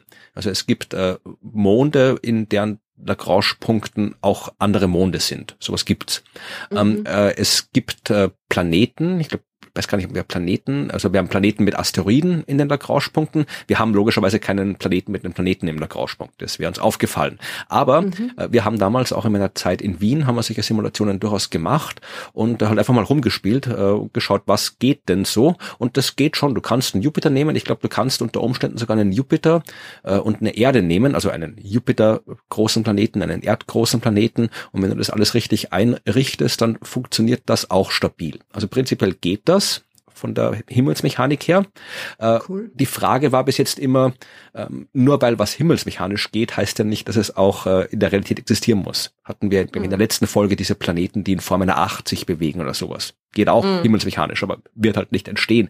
Aber, und das war zumindest damals der Stand des Wissens, äh, man hat äh, auch so in, in äh, protoplanetaren Scheiben, also den Gas- und Staubscheiben um junge Sterne, wo Planeten entstehen, hat man tatsächlich gesehen, dass äh, dort und auch in Simulationen, die sowas äh, entsprechend simulieren, die Entstehung von Planeten, hat man gesehen, dass sich in den Lagrange-Punkten von gerade entstehenden Jupiter-großen Planeten, dass auch dort äh, die Masse konzentriert ist. Also auch dort sammelt sich mehr Masse an als anderswo. Das heißt, prinzipiell gibt in den Lagrange-Punkten von Jupiter-großen Planeten ähm, die Bedingungen, dass theoretisch Planeten dort entstehen könnten. Ja, also sie könnten entstehen. Sie, wenn sie entstehen, können sie stabil sein. Entdeckt hat man noch keinen bis jetzt. Meines Wissens nach immer noch nicht seit damals. Also äh, ich weiß nicht, ob es daran liegt, dass keiner wirklich intensiv danach sucht oder dass mhm. sie schwer zu finden sind oder dass die Technik noch nicht ausreicht, aber ja, Gibt ich hätte auch irgendwie ähm, Considerations, wie wahrscheinlich das wäre, weil vielleicht ist es halt auch schon sehr unwahrscheinlich. Ja, das ist halt was, was man dann wirklich mit entsprechenden Simulationen gefunden. klären müsste. Man müsste halt wirklich mal eine äh, dezidierte Planetenentstehungssimulation machen, wo man alle möglichen Fälle durchsimuliert, wo halt äh, Trojanerplaneten entstehen können und nicht, damit man weiß, wie wahrscheinlich es dann ist. Und äh, dann kann man das abschätzen und dann muss man halt dann in den entsprechenden realen Systemen schauen, und dann halt, ja, sehen, entweder man sieht was oder man sieht nichts und je nachdem kann man dann die Wahrscheinlichkeit korrigieren. Das wäre im Prinzip genau das gewesen, was ich in meinem Projekt machen hätte wollen. Aber ja, wie gesagt, das ist ein Forschungsprojekt. Also ich bin nicht mehr in der Forschung. Wenn wer zuhört und auf dem Gebiet arbeitet, macht das gerne. Ich habe kein Copyright auf die Idee. Ihr könnt mich gern dankend erwähnen. Ihr könnt auch gerne den ersten Trojanerplaneten nach mir benennen. Müsst ihr aber nicht. Daher weht der Wind, alles Nein. klar. Ja, Nein, aber das, äh, nein, es ist also, äh, Christoph, äh, Trojanerplaneten kann es durchaus geben. Wir brauchen nicht mal irgendwas Kompliziertes mit äh, Doppelsternsystemen und braunen Zwergen, obwohl natürlich auch, die haben auch alle Lagrange-Punkte, da kann man auch was machen. Aber prinzipiell kann man erdgroße Planeten in Lagrange-Punkten haben. Sowohl von der Stabilität her als auch von der Entstehung her. Äh, Ob sie tatsächlich existieren, weiß man nicht. In einem Paralleluniversum vielleicht. ja, kann auch in unserem sein. Wie gesagt, es gibt viele Sterne da draußen. Also in einem Paralleluniversum würdest, hättest du vielleicht herausgefunden, so, ja. wie wahrscheinlich das ist, weil genau. dein Forschungsprojekt da angenommen worden wäre. Genau, ja. Also, falls ihr jemand von der DFG zuhört, schämt euch. Ja. Nein, die, macht, die könnt ja auch nichts dafür. Ich kann ja auch nichts dafür. Der Gutachter soll sich schämen. Weißt du, wer der Gutachter war? Nein, ich weiß, wer der eine war, der, der sehr positiv war, den weiß ich, wer das war, den anderen weiß ich nicht. Ja, aber der soll sich schämen. Hat dazu gesagt? Hat sie live getan, dass er... der kann ja nichts dafür. Nein, auch nicht. Aber irgendwie so indirekt, ne? Hm. Naja, der Arme. Na blöd. Aber gut, eben, sie suchen, die Gutachter suchen nach jedem kleinen Hilfsmittel, um ein Projekt abzulehnen, weil es natürlich urschwer, muss du vorstellen, du bist in der, in der Position. Liest ein gutes Projekt, hast irgendwie darfst nur zwei bewilligen, hast aber 20, die gut ja. sind. Und dann musst du natürlich irgendwie, ja, wie nach, äh, nach, nach mini kleinen Fehlern dann auch irgendwie potenziellen mhm. Fehlern sogar nur suchen und um dir die Entscheidung zu erleichtern. Ja. Naja. Na gut, Kann hätten wir das auch besprochen.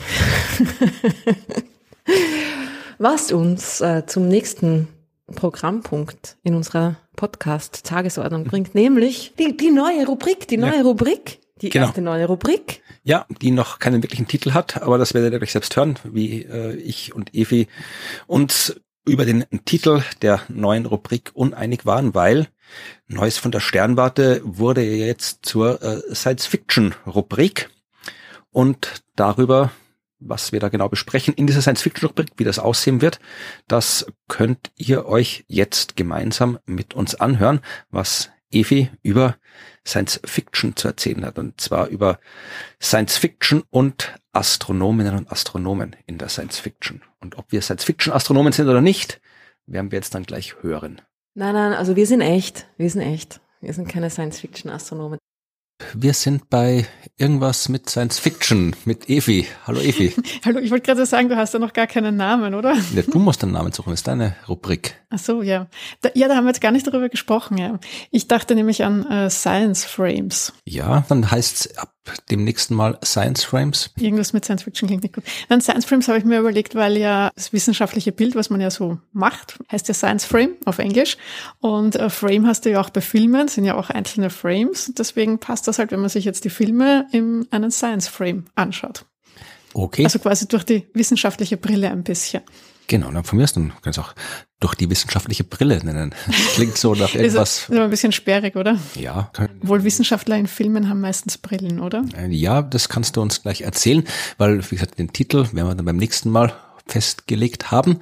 Und wir reden ja, wie angekündigt, jetzt über Science Fiction und Wissenschaft. Und du hast gesagt, du hast dir ein Thema ausgesucht für die erste Ausgabe von irgendwas mit Science Frames. Genau. Ähm, ich habe mir überlegt, ähm, und zwar, dass ich so, um die Brücke zu schlagen zu Neues aus der Sternwarte und den Science-Fiction-Filmen, kann ich mir doch ansehen, wie Astronomen oder Astronominnen in Filmen präsentiert werden oder repräsentiert werden und wie das so ähm, ja ihre Arbeit aussieht und wie weit sich das deckt mit dem tatsächlichen Leben von Astronomen, also dem beruflichen Leben von Astronomen. Ja, ich habe eine Vermutung, aber du kannst das gerne genauer ausführen, weil du hast dir ja Filme angeschaut. Genau, also ich habe mir dann eben überlegt, wo kommen überhaupt Astronomen vor? Es kommen zwar sehr oft ähm, so Wissenschaftler vor, also so Scientists, ja, manchmal sind die auch gar nicht näher definiert. Und dann habe ich mir eben überlegt, okay, wo gibt es denn überhaupt Astronomen in Filmen? Das ist jetzt gar nicht so einfach, ähm, aber es gibt dann doch also zwei Filme, die einen, glaube ich, wenn man ein bisschen nachdenkt, sehr schnell einfallen.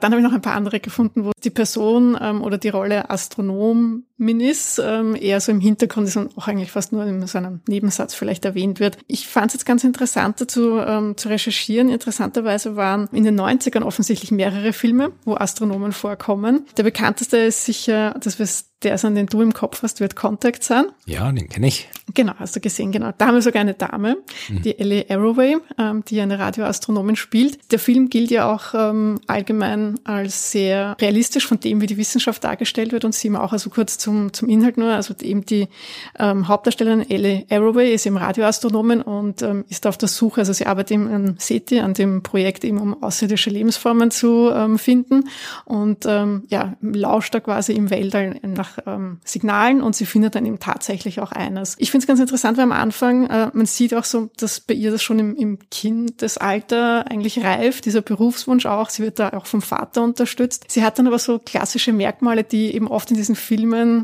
vorkommen, wo jetzt eben Wissenschaftler oder Scientists eben vorkommen, ähm, dass sie halt schon so ein bisschen so zurückhaltend ist in diesen sozialen Beziehungen, aber total dedicated und ähm, quasi ihr Leben der Wissenschaft widmet und der Forschung. Und ähm, ja, also sie hat eigentlich fast überhaupt kein Privatleben, auch in dem Film, also sie hat so dieses Gespuse da mit ähm, Matthew McConaughey, der ähm, da immer wieder auftaucht, das ist ein On-Off-Ding, das die da haben, aber sie, man merkt, dass sie da immer so ein bisschen zurückhaltender ist ihm gegenüber und er dann immer auftaucht, dass das ist etwas, was sich halt ähm, sehr oft auch zeigt in den Filmen. Ja, also erstens mal, äh, es ist nicht verwunderlich, dass äh, hier in Contact die Arbeit der Wissenschaft äh, durchaus seriös dargestellt wird im Rahmen eines Hollywood-Films, weil das Buch, also es mhm. basiert auf einem Roman ja. und den Roman hat Carl Sagan geschrieben, der ja Astronom war, also der hat auch gewusst, von was er schreibt und die Verfilmung war halbwegs werkgetreu, wenn man mal vom, vom ja ein bisschen komischen Schluss absieht, der dann typisch Hollywood-mäßig ein bisschen verkitscht worden ist,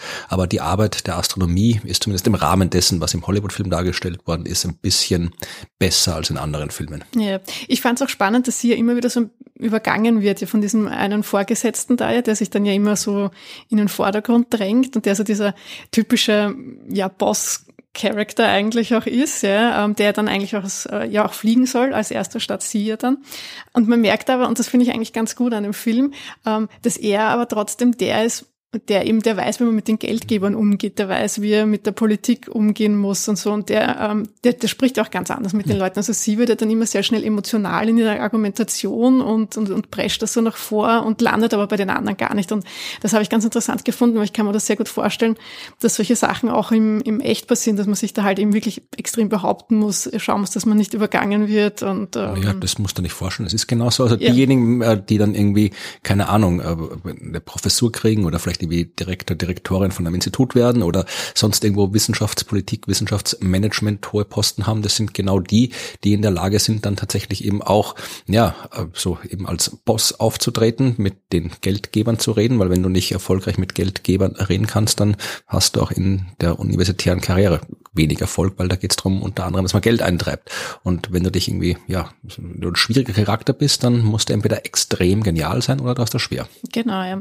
Eben und ähm, er, also der, der Bossy-Typ, ähm, der sagt ja auch am Anfang, oder bei ihm ist ja auch so ein bisschen die Motivation, ähm, wie kann er die Sachen verwirtschaften? Also wie kann man das wirtschaftlich nutzen? Wie kann man da Geld aus diesen Projekten irgendwie ziehen? Und er warnt sie ja auch, dass sie da quasi so am absteigenden Ast unterwegs ist und dass das alles ja ihrer Karriere schädlich ist, was sie da treibt. Und bei ihr ist aber eben die Motivation jetzt eben nicht Ruhm oder irgendwie der Nobelpreis oder sowas, ähm, sondern eben das ist intrinsisch aus sich heraus, diese Motivation. Und ähm, das ist etwas, was eben sehr oft bei den ja, Scientists auch ähm, ja, so dargestellt wird. Oder dass die halt eben oft so dieses, also sie haben gar kein Privatleben, sondern es ist quasi ganzes Leben ist der Wissenschaft und sie sind da voll fokussiert und es gibt nichts anderes. Ja, aber das ist ja tatsächlich äh, nicht ganz äh, aus der Luft gegriffen, dass man in der Wissenschaft ein bisschen idealistischer sein muss als in anderen Berufen. Also es wird wenig idealistisch idealistische, weiß nicht, Tankwarte geben und mehr idealistische Physikerinnen und Physiker, weil das halt ja ein Job ist, wo einen das mehr weiterbringt. Aber sehr viel häufiger falsch dargestellt wird ja nicht die, die Motivation der Forscherinnen und Forscher, sondern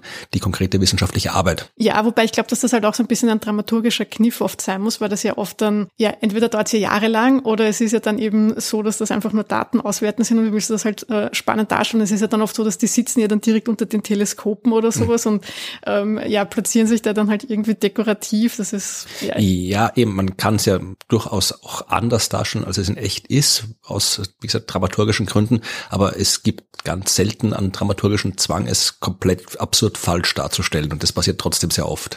Ja, natürlich, das kommt immer wieder vor. Ja, ja, sicher. Ja. Aber ja, ja, meistens sind ja auch Astronomen oft nur so die, die Unheilsbringer, die halt dann eben einen Kometen entdecken oder, oder ja, ein Asteroid, der auf die Erde irgendwie zurast und ähm, werden da fast so ein bisschen miss, missbraucht ähm, als die Unheilsbringer eigentlich. Ja. Wobei ich habe mir dann noch ähm, Don't Look Up als neueres Beispiel, zum, also etwa zum Nennen. Ja, ich meine, sie sind da auch wieder recht schnell und es ist sehr verkürzt und das alles, aber es ist, finde ich, vom Anfang her doch ganz, ganz gut gelungen. Ja, es ist schon durchaus sehr realistisch, insofern, dass man es in einem Hollywood-Film realistisch darstellen kann. Es ist halt nicht realistisch, weil da wird wieder Komet entdeckt und dann rechnet der auf der Tafel irgendwie ja, schnell genau. rum und so weiter. Also so schnell geht's das, nicht, das, das macht man ich, nicht. Ja, genau, aber ja. ähm, ansonsten ist eigentlich die wissenschaftliche Arbeit durchaus gut dargestellt und vermutlich auch ja dann in dem Film, wo dann der Asteroid entdeckt wird, der auf der Erde einschlägt und äh, die Wissenschaft probiert, irgendwas dagegen zu tun oder die Aufmerksamkeit der Politik zu erregen, die nichts tun will. Also ich glaube, das haben wir in der Realität noch nicht ausprobiert, aber ich glaube, es käme vermutlich auch nahe an die Realität ran. Wenn es denn mal so wäre, dann wäre das vermutlich auch noch eine halbwegs realistische Beschreibung leider okay. dessen, was passiert. Ja, jetzt kann ich mir auch gut vorstellen. Ich fand es übrigens recht, äh, recht witzig. Ähm, in dem Film äh, spielt ja Leonardo DiCaprio, spielt ja quasi so den, den Astronomen und die Jennifer Lawrence, seine Doktorandin, die ihn ja entdeckt und er macht ja die Berechnungen. Und er ist ja dann ganz aufgeregt und ruft ja dann eben irgendwo an, dass sie ja diese Entdeckung gemacht haben. Und er, er spricht dann mit diesem Chef von diesem Planetary Defense Büro und meint dann nur so, ja, Sie kennen mich nicht, weil ich habe äh, total wenig und schon lange nicht mehr publiziert. Ja, das, ähm, ja, da habe ich ein bisschen schmunzeln müssen jetzt, weil das halt auch so etwas ist, worüber wir schon öfters geredet haben, eben über diese Anzahl an Publikationen, die du ja als Wissenschaftler machen musst. Ja, und das fand ich ein, ein ganz netter so ein Sidekick, ähm, dass er das halt irgendwie erwähnt. So, sie kennen mich nicht, weil ich nicht viel publiziere. Ja, das kann es gehen. Also, du musst halt schauen, dass du irgendwie eine Stelle kriegst, dann eine Dauerstelle, dann kannst du es vielleicht auch leisten, wenig zu publizieren, aber ansonsten muss man publizieren. Ja. Äh, interessant ist jedenfalls auch, wie die Astronomen dargestellt werden, also dass das halt meistens so, ähm, ja, so ein bisschen einsame Gesellen sind oder ein bisschen nerdiger Charakter ist. Ähm, und äh, das fand ich auch ganz, ganz interessant, weil das war ja bei der Ellie zum Beispiel ja auch, dass sie ja dann die Beraterin fragt, wo sie ein hübsches Kleid einkaufen kann. Also so, wo man eben sieht, so okay, in diesen alltäglichen Dingen sind sie so ein bisschen weniger erfahren oder unerfahrener, sagen wir es mal so. Naja, also ich glaube, dass durchaus die meisten Astronomen und Astronomen, die ich kenne, in der Lage sind, äh, sich zu kleiden. aber äh, es, sind halt aber es geht um diese Darstellung im Film, ja. ja nein, da ist das halt äh, immer sehr. Ich wollte sagen, dass halt einfach in der Wissenschaft, in der Wissenschaft spielen halt ja andere Dinge eine Rolle. Da ist es nicht so wichtig, wenn ich jetzt in der Bank arbeite, dass ich da irgendwie gut angezogen bin auf der Sternwarte. Da kann man vereinfacht gesagt rumlaufen, wie man will. Hauptsache man macht gute Arbeit. Also da spielt das Äußerliche nicht so eine Rolle und das Umfeld ist halt eher förderlich für Menschen, ja, die halt durchaus vielleicht äh, anderswo schwierig hätten. Also die kommen in der Wissenschaft leichter klar. Das kann ein Grund sein, warum man dort vielleicht die Menschen dort häufiger trifft oder warum die Menschen sich häufiger so verhalten, wie sie sich verhalten wollen und wo sie in anderen Jobs vielleicht sich zwingen müssten, sich entgegen ihrer Natur zu verhalten. Also deswegen kann man in der Wissenschaft vielleicht eher Menschen finden, die aus Sicht der, der normalen, unter Anführungszeichen, Gesellschaft nerdig ausschauen. Aber ich glaube jetzt nicht, dass es äh, jetzt ein äh, definierendes Merkmal ist. Also es gibt auch in der Wissenschaft jede Menge vollkommen normale Menschen. Können. ne, wobei, ähm, ich meine, im, im, im Film sind ja oft gerade so, so Wissenschaftlern so ja schon eben so dieser nerdige Charakter, der eben so ein bisschen sozial ähm, vielleicht ungeschickter ist, ja, oder da jetzt eben nicht ganz so connecten kann wie halt andere. Ähm, da habe ich übrigens ähm, interessant äh, gelesen, eine Studie, die ja da so Untersuchungen gemacht hat und die tatsächlich herausgefunden hat, dass eben unter ähm, Wissenschaftlern ähm, zum Beispiel so dieses Asperger-Syndrom und also in diesem Spektrum, dass das da tatsächlich höher verbreitet ist. Also vielleicht ist das gar nicht so ein Klischee in den Filmen das da dann dargestellt wird. Aber man muss natürlich aufpassen, welche Klischees man darstellt, weil ja, ähm, sage ich jetzt mal, viele ja gar keinen echten Kontakt haben, also jetzt zu Forschungen oder Forschungsgruppen, äh, Wissenschaftlern. Und da wird halt dann oft, glaube ich, sehr gerne in den Filmen halt einfach diese Klischeekiste aufgemacht und dann äh, purzelt da schneller mal der der Mad Scientist raus mit weißen Laborkittel wie am Haar und äh, dicker Brille. Ja, eh, ja.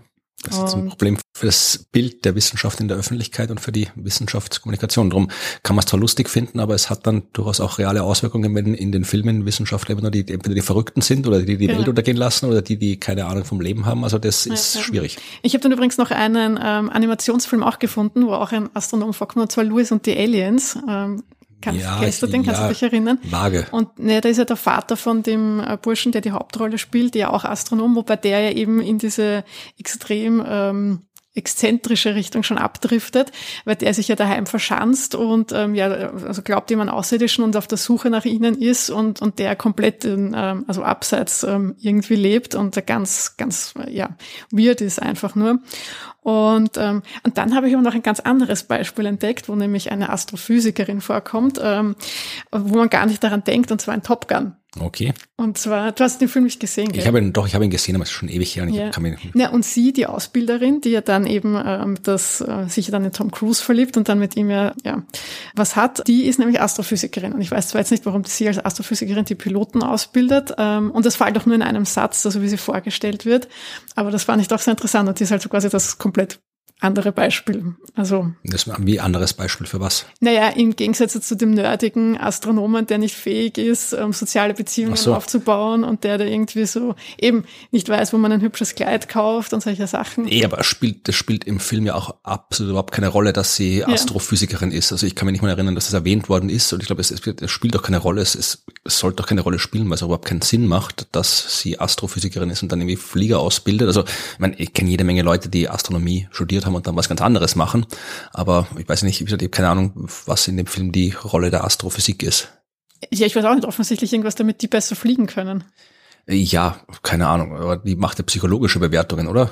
Ähm, ich glaube auch, also ich glaube, hm. sie bewertet sie dann auch in der Hinsicht, ja. Aber sie ist, äh, also sie ist jetzt nicht als Psychologin Angestellte so. oder eben, weil sie, sie unterrichtet die ja, also trainiert die ja irgendwie. Ach so, ja, keine Ahnung, vielleicht muss sie Navigation unterrichten anhand der Sterne oder sowas. Vielleicht.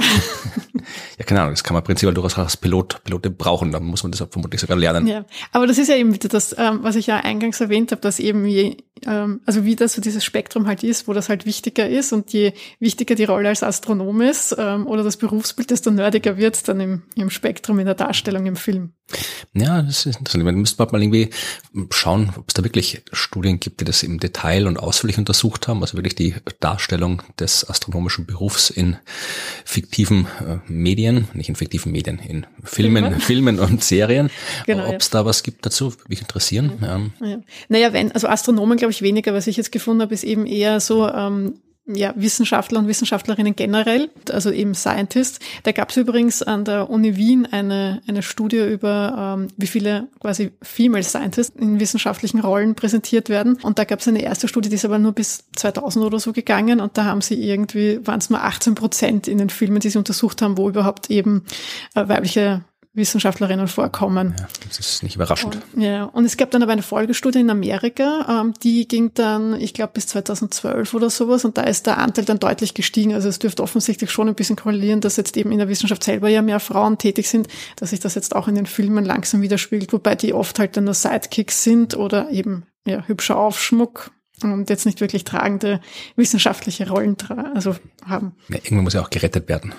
Ja, wahrscheinlich, genau gerade überlegt, ob mir noch Beispiele eingefallen sind, aber spontan wüsste ich jetzt auch ja. keine mehr. Es gibt noch Arrival, ähm, also den aus den 90ern mit Charlie Sheen, da spielt auch einen Radioastronomen. Der ist aber eher ein schlechtes Beispiel. ja, es ist ja vermutlich. Also den kenne ich leider auch nicht den Film oder zum Glück nicht den Film, je nachdem. Da hast, da hast du nicht viel verpasst. okay, na gut, dann verpasse ich da nichts, das stört mich dann nicht. Und bei ähm, Die Entdeckung des Himmels, oder wie heißt der, da, da ist ja auch die eine Rolle ein Radioastronom. Stimmt, ja, aber das ist ein, ähm, das ist eigentlich ein Roman vor allem, ein sehr guter Roman. Ähm, da ist äh, ein Radioastronom eine der Hauptfiguren und wird auch mit seiner Arbeit zumindest halbwegs korrekt dargestellt. Die Verfilmung dazu ist nicht ganz so gut und die ist, glaube ich, kaum mehr zu kriegen. Also die ja. wird man sich schwer anschauen können und muss man sich auch nicht unbedingt anschauen. Radioastronomen sind relativ beliebt in Filmen. Fällt dir das jetzt gerade auf? Wir haben jetzt drei Radioastronomen. Naja, das liegt wahrscheinlich daran, dass äh, in Filmen es sehr oft um außerirdisches Leben geht und um Außerirdische mhm. und die kontaktieren uns halt dann eher mit Radiosignalen. Aber ja, wie gesagt, ich bin, ich überlege auch noch mal, vielleicht fällt mir noch ein Film ein bis ja, zum nächsten Mal. Würde mich auch interessieren, also falls jemanden noch äh, einen Film einfällt. Ja, also äh, vielleicht, wir sind ja hier Astronominnen und Astronomen, aber ihr seid ja vielleicht äh, Angehörige anderer Wissenschaftsdisziplinen. Vielleicht könnt ihr da noch irgendwie was erzählen, wie irgendwie, keine Ahnung, gibt ja die ganzen Vulkanfilme, wo die Geologie dargestellt wird. Es gibt irgendwie diesen komischen Film äh, über die Meteorologie mit Twister, glaube ich, heißt der. Also wo die mhm. Arbeit der Meteorologie dargestellt wird. Vielleicht könnt ihr da auch in den, in den, in den Kommentaren sinnvolle Hinweise über gute oder schlechte Darstellungen von Wissenschaftsdisziplinen geben. Oder was die, die seltsamste Disziplin war, die je die Hauptrolle in einem Science-Fiction-Film gespielt hat, ob irgendwo, keine Ahnung mal, ein Tibetologe äh, die Welt gerettet hat oder weiß ich nicht, ein Pharmazeutin oder keine Ahnung, was es da so gibt. Aber würde mich interessieren. Schreibt uns eure Lieblingsfilme und ich bin gespannt, über welches Thema wir dann beim nächsten Mal reden, wenn wir wieder irgendwas aus der Science Fiction besprechen. Können wir das bitte anders nennen? ja, wir nennen es beim nächsten Mal eh anders, ja. Wollte man Science Frames nicht. Nein, aber jetzt haben wir mit dem angefangen, jetzt hören wir mit dem auf und beim nächsten Mal heißt es okay. so, wie du dir das ausgesucht okay, hast. gut. Dann bis zum nächsten Mal. Bis dann, tschüss. Tschüss. Science Frames. ja. Finde ich gut. Ja. Es muss aber, ich glaube, das muss jemand mich hat das gleich irgendwie so erinnert an diese, an diese Stimme, die im Radio immer Science Busters sagt. ich weiß gar nicht, wer das ist. Können wir den kriegen? Kann der für uns Science Frames einsprechen? bei Radio 5 Wer war das? Ich weiß es hm, nicht. Müssen wir mal fragen. Ja, das ist schon, ja. Aber irgend, ja, irgendein cooler Jingle. Aber an sich finde ich die, den Namen finde ich sehr gut, weil es stimmt natürlich. Nein, Frame ist ein, also ein Bild, ja aber eben wissenschaftlich und auch äh, filmtechnisch ein Frame, also macht schon Sinn, ja. Was habe ich gesagt? Neues aus der Science Fiction finde ich viel besser. Ja, naja, du bist halt ein bisschen oldschool. Was? Die, die Science Fiction Wochenschau. Tödende Wochenschau. So, nee, aber, äh, aber war auch schon eine nette Folge, finde ja. ich. Also war jetzt nicht nur so, wir reden über das, worüber wir reden wollen, sondern ihr habt ja schon auch wirklich geredet über ein paar. Ja, na, Evi hat sich Übrigens, ausgesucht. Top Gun. Ja. Die Astrophysikerin. Ja. Mich hat das damals beeindruckt. Echt? Ja. Ich hab, fand das jetzt voll lustig, dass die Evi das erwähnt hat, weil ich mir auch gedacht habe, oh, stimmt, genau. Ich habe ich hab mir gedacht, Geil, oder? Die Frau ist Astrophysikerin. Ja, ich habe das schon irgendwie super gefunden. Ich glaube, dass der Grund dahinter ist so ein bisschen nur das Beste für unsere Piloten. Also, weißt du, I'm an Astrophysicist. Das ist schon, das klingt so nach, wow, ist die gescheit, oder? Ja. Und dann ist sie natürlich, wenn sie einfach nur Psychologin ist, dann ist es halt ein bisschen Ich kann mir halt voll nicht mehr an den Film erinnern, ob, ob die da wirklich, irgendwie- ich meine, es macht ja durchaus Sinn, dass du, wenn du äh, Flugzeug fliegen lernst, auch lernst, wie du dich, wie du navigieren kannst an den Sternen zum Beispiel. Ich weiß nicht, ob das da, weiß nicht, ob das jetzt so. naja, aber es ist schon, ja. Hm. Aber dafür brauchst du ja auch keine Astrophysikerin. wenn du sagst, das Beste dafür, also du bist wegen Top Gun Astronomin geworden und dann hast gedacht, äh, wolltest du Tom Cruise treffen auf der Sternwarte, dann hast du die ganzen Typen getroffen, die da rumrennen. Oh Gott. Ja, und dann haben sie alle so ausgeschaut wie du. Was? nein, nein, also das, da, Tom Cruise hat mich nicht so beeindruckt. Sie hat mich beeindruckt. Das war mehr so, so wie sie. So wie sie könnte man auch sein. Naja, aber es hat dann halt so beeindruckt, wenn man irgendwie, keine Ahnung, zwölf ist oder wie alt auch immer ich da war. Also 1986 ist er Ich wollte erschienen. gerade sagen, wie es original rausgekommen ist, war ich noch nicht zwölf. Nein, so alt bin ich auch wieder nicht. äh, Ja, was hast du Ja. eine Lieblingsastronomin, Astronom aus Filmen? Mm, Nein, eigentlich nicht wirklich. Also ich bin da ja auch gar nicht so wahnsinnig bewandert, ehrlich gesagt. Ich weiß nicht. Ich meine, ihr wisst ja alle, dass ich, wie ich jung war, zu viel Star Trek geschaut habe, aber da, da gab es jetzt keine, kein Role Model in dem Sinn. Eigentlich die, die Counselor Troy oder die Ärztin. Ja, die, waren mir, die waren mir beide irgendwie ziemlich peinlich, ehrlich gesagt. Ich hab mir Die- gedacht, warum die zwei? Ja, da hättest du Deep Space Nine schauen müssen. Da war die Kira, die war cool und die Jadzia Dex, die Wissenschaftlerin, da waren viel coolere dabei. Ja, die waren eigentlich beide ganz okay, das stimmt. Aber die Serie war halt, die Handlung war halt so fad. Was soll man machen, ja? Na, ich weiß nicht, ich habe jetzt den, also so ein Vorbild aus, ähm, aus äh, Funk und Fernsehen, hm. Science Fiction, Filmen und so weiter eigentlich nicht wirklich. Aber dafür haben wir ja die Evi, die kennt sich da viel besser aus. Genau, ich bin ja gespannt, vielleicht hat die Hörerschaft noch äh, Erfahrungen über die Darstellung von Astronominnen und Astronomen. In Filmen hast du äh, irgendwie Don't Look Up gesehen. Ja, den habe ich gesehen, ja. Das, da fand, fand ich ziemlich cool. Also DiCaprio, und mir fällt gerade die Schauspielerin, äh, die die Astronomin gespielt hat, der Name gerade nicht ein, aber das fand die Doktorandin, die das entdeckt hat. Also das fand ich schon, schon im Rahmen dessen, was dargestellt ist, sehr gut. Jennifer Lawrence, oder? Ja, ja, genau, richtig, ja. Jennifer Lawrence heißt die, genau. Also Ja, die beiden fand ich, also mein, gespielt, ja. natürlich ein bisschen überzogen, aber das war schon sehr nah an der Realität, wie da gearbeitet wird in der, in der Astronomie. Und Ja, auch die Verhältnisse und die, ja, die Kommunikation mit den Medien, die Kommunikation mit den Behörden, also das haben sie schon recht gut Ich fand es gemacht. gar nicht so überzogen, ehrlich gesagt. Ich fand es eigentlich total realitätsnah. Also bis auf die Tafel, wo sie herumrechnen, das natürlich. Obwohl, so- wir rechnen schon auch viel auf Tafeln. Also wir haben immer viel Tafeln gehabt, die wir voll ge- gekritzelt haben bei uns im Büro. Wir waren Ja, auch Theoretiker. aber Bildern von Dingen, ne? ja, na, ich bin schon gespannt auf die nächste Rubrik. Ja, Also es klingt auf jeden Fall vielversprechend. Ja, wie gesagt, Mhm. mach gerne Vorschläge für Filme, für Themen, die wir, äh, die wir oder Evi behandeln soll. Schickt das äh, an unsere E-Mail-Adresse. Dann kann Evi das lesen, schreibt es in die Telegram-Gruppe. Dann tauchen die vielleicht auf. Also, es gibt sehr viele Filme und selbst Evi hat nicht alle gesehen.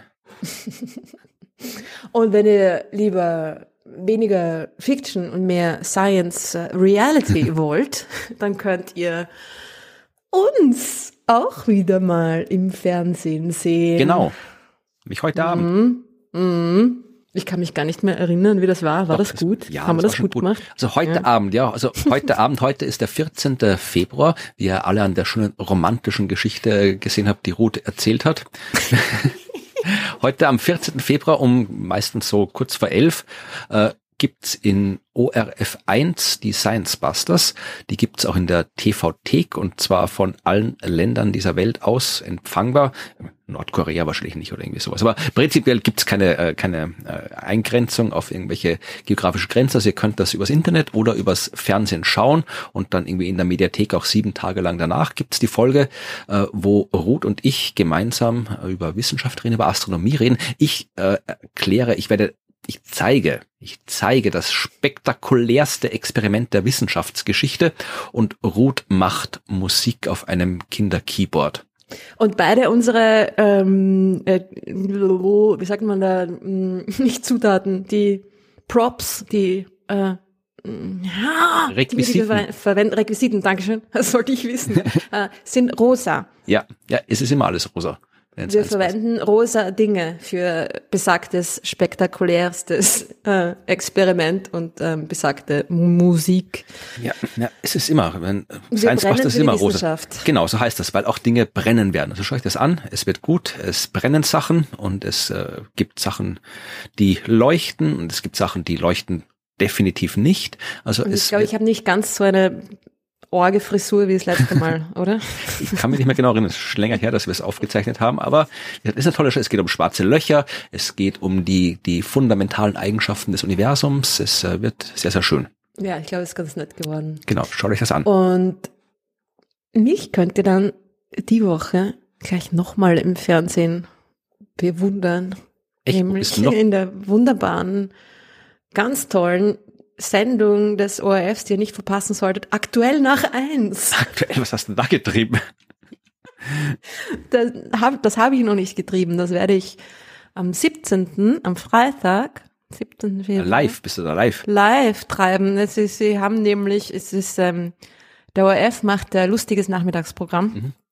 das voller, voller spannenden äh, Contents ist, also naja, hauptsächlich Vorschau auf später und am Abend gibt's eine Doku zu sehen, eine Universum History Doku, Geheimsache Kopernikus, Triumph der Wissenschaft. Und in aktuell nach eins wird es eine kurze Vorschau auf diese Doku geben und dann kommt eine Expertin zu Wort. Und das bin ich. Bist du in der, in der, in der Doku mit dabei? Na, spinnst du? Nein. Hätte das sein können. Ist nicht. Hm, nein. Was, was kannst du über die, über, über die Geheimsache Kopernikus erzählen? Na, gar nichts. Eben. Das sind die typischen Expertinnen beim ORF, ne? Ja, du wirst ja was über Kopernikus wissen, oder? Ja, aber nicht über die Geheimsache Kopernikus. Ich habe ihm gleich gesagt, wir reden nicht über, also, also wenn Sie über Wissenschaftsgeschichte reden wollen, sollen Sie jemand anderen einladen, habe ich Ihnen gleich gesagt, weil das ist irgendwie nicht so mein ähm, Schwerpunktthema. Ich kann gern mit Ihnen über Astronomie reden, aber und dann hat er gesagt, ja, ja, passt schon, mach mal. Ich bin gespannt. Also schauen wir mal. ja, also es wird ungefähr, weiß ich nicht, ich glaube vier Minuten dauern, alles in allem, also erwartet euch nicht zu viel. Also ich habe eine Sternengeschichte-Folge über Kopernikus gemacht, falls du die noch zur Vorbereitung Ja, cool, schick sie mir dann. Kann ich mir noch anhören, damit ich nicht ganz da irgendwie unbedarft, ahnungslos da vors Fernsehen treten muss. Gut, ich nehme an, das ist äh, nach eins, wenn aktuell nach eins heißt. Es ist, glaube ich, ungefähr so um 13.30 Uhr. Okay. Ja. Na, sehr gut. Äh, bist du sonst irgendwo zu sehen, wo man dich Und irgendwie besuchen sonst, kann? Nein, sonst eigentlich nicht. Also das sind eure einzigen zwei Chancen. Ergreift ja. sie. Ja, man, es gibt ne, auch nicht so viel mehr. Am 23. Februar gibt's äh, eine Science Busters Show von unserem neuen Programm Planet B im Orpheum Wien. Da könnt ihr gerne kommen. Mhm. Äh, ansonsten haben... Das ist eine nette Location. Das Orpheum Wien ist ganz ja. schön dort, ja. Ansonsten mhm. habe ich keine Auftritte. Ich kann vielleicht noch, das erwähne ich noch, äh, das ist am 28., also da, wo unsere nächste Folge eigentlich schon erscheint. Am 28., da gibt's im Volkstheater in Wien etwas, das sich Forum Kultur nennt. Ähm, das ist mhm. bei freiem Eintritt und da geht's, äh, es ist eine, eine ja, Veranstaltungsdiskussionsreihe, äh, da geht's um die Zukunft von Kunst und Kultur. Und diesmal geht's um Klimaschutz und Nachhaltigkeit. Und da ist wirklich, es geht um 10 Uhr morgens los, also da ist Einlass und dann ist halt so eine bunte Mischung aus Wissenschaft und Kultur.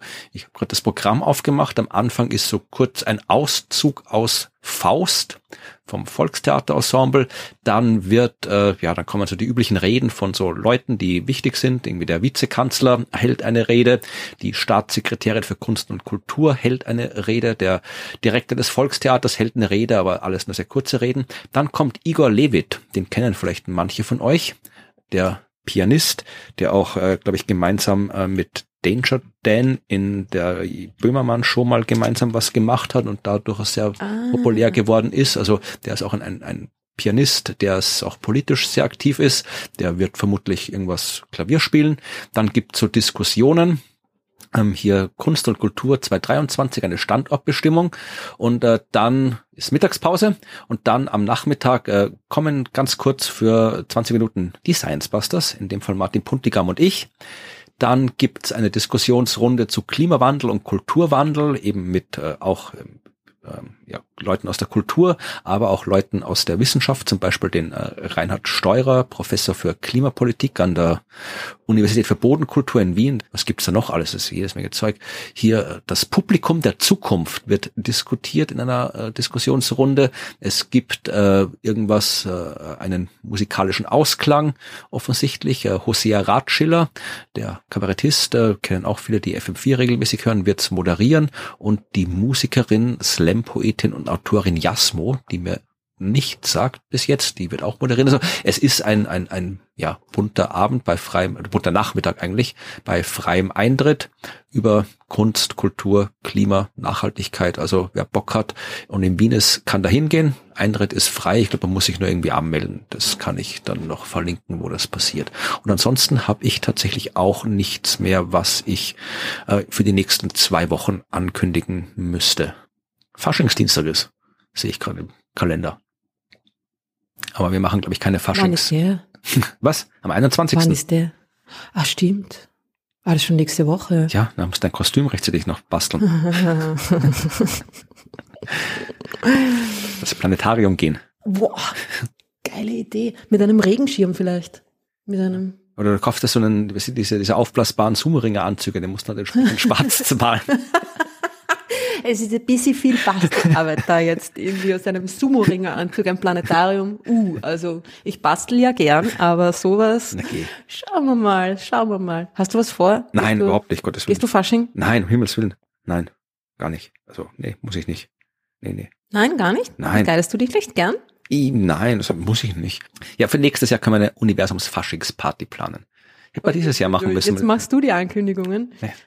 Weiß ich gar nicht, das ist noch ein Jahr hin, also ich kann jetzt mal großspurig ankündigen. Der 13. Februar ist das übrigens nächstes Jahr.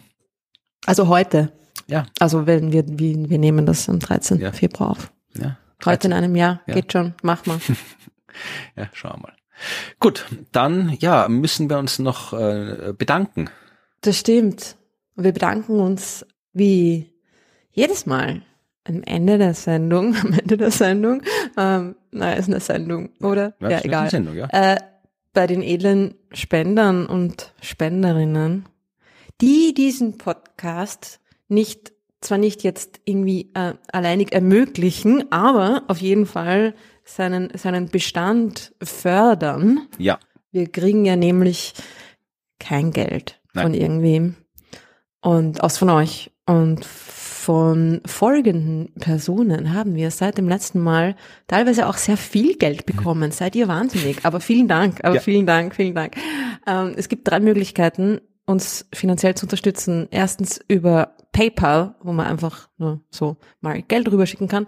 Und dann gibt es noch die Möglichkeit, ein Abo abzuschließen, wo man ganz von selber regelmäßig jedes Monat uns einen Beitrag dazukommen lässt.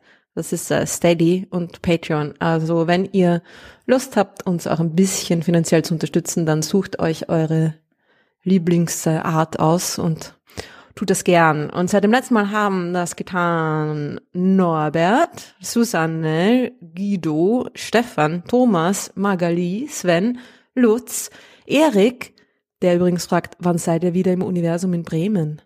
Erik, da waren wir doch gerade. warst du nicht dabei? Oder warst du dabei und sagst, kommt schnell wieder, weil es war so cool? Sag Bescheid. Äh, vielen Dank an Tobias, an Dennis, an Marcel, an Ralf, der sagt, er ist der andere Ralf. Ah, okay. Hm. Äh, vielen Dank auch an Markus und an Michael, ganz herzlichen Dank, Michael. Und äh, danke Philipp für das äh, Spendenabo. Ganz vielen Dank. Ihr seid toll. Ja, wenn ihr auch uns unterstützen wollt, findet ihr die entsprechenden Infos und Links alle in den Show Notes. Da findet ihr auch die Möglichkeiten, wie man uns kontaktieren kann. Wenn ihr uns Fragen stellen wollt, dann schickt die an fragen.dasuniversum.at. Wenn ihr uns einfach nur so was schreiben wollt, zum Beispiel Vorschläge für Filme, die Evi sich anschauen soll oder irgendwelche anderen Kommentare zu irgendwas, wenn ihr mir euer äh, Projekt über Trojanerplaneten äh, schicken wollt, das ihr bewilligt bekommen habt, damit ihr euch über mich lustig machen könnt, dann schickt das alles und alles andere, was Salz ihr in die Wunden, ja. alles andere schickt an hello at dasuniversum.at. Dann lesen wir das und die Fragen lesen wir auch und äh, beantworten sie irgendwann. Unter Umständen. genau. Also schreibt uns das. Ihr könnt natürlich, wie gesagt, äh, auch auf die Homepage dasuniversum.at gehen. Da gibt's die Show Notes mit allen Links zu den entsprechenden Themen, die wir besprochen haben. Äh, ihr könnt auch unsere Telegram-Gruppe besuchen. Da gibt's ganz viele Leute, die den ganzen Tag über alle möglichen spannenden Themen aus der Astronomie diskutieren oder sonst Zum Beispiel irgendwelche Stückchen, die die Sonne verloren hat. Genau. Oder sonstige interessante Sachen machen. Es gibt auch eine Mastodon-Instanz, die ihr auch benutzen könnt, wenn ihr gerne Mastodon benutzen wollt. Also es gibt jede Menge Möglichkeiten, um uns zu kontaktieren und außerhalb des Podcasts Teil des Universums zu sein. Nutzt das und äh, beim nächsten Mal bin ich wieder dran mit einer Geschichte und ich weiß noch nicht, welche Geschichte ich erzählen werde, aber es wird auf jeden Fall eine Geschichte sein über Astronomie. Ich freue mich drauf. Ja. Und ich freue mich auch auf euch beim nächsten Mal und wünsche euch eine schöne Zeit. Bis dahin, macht's es gut. Tschüss.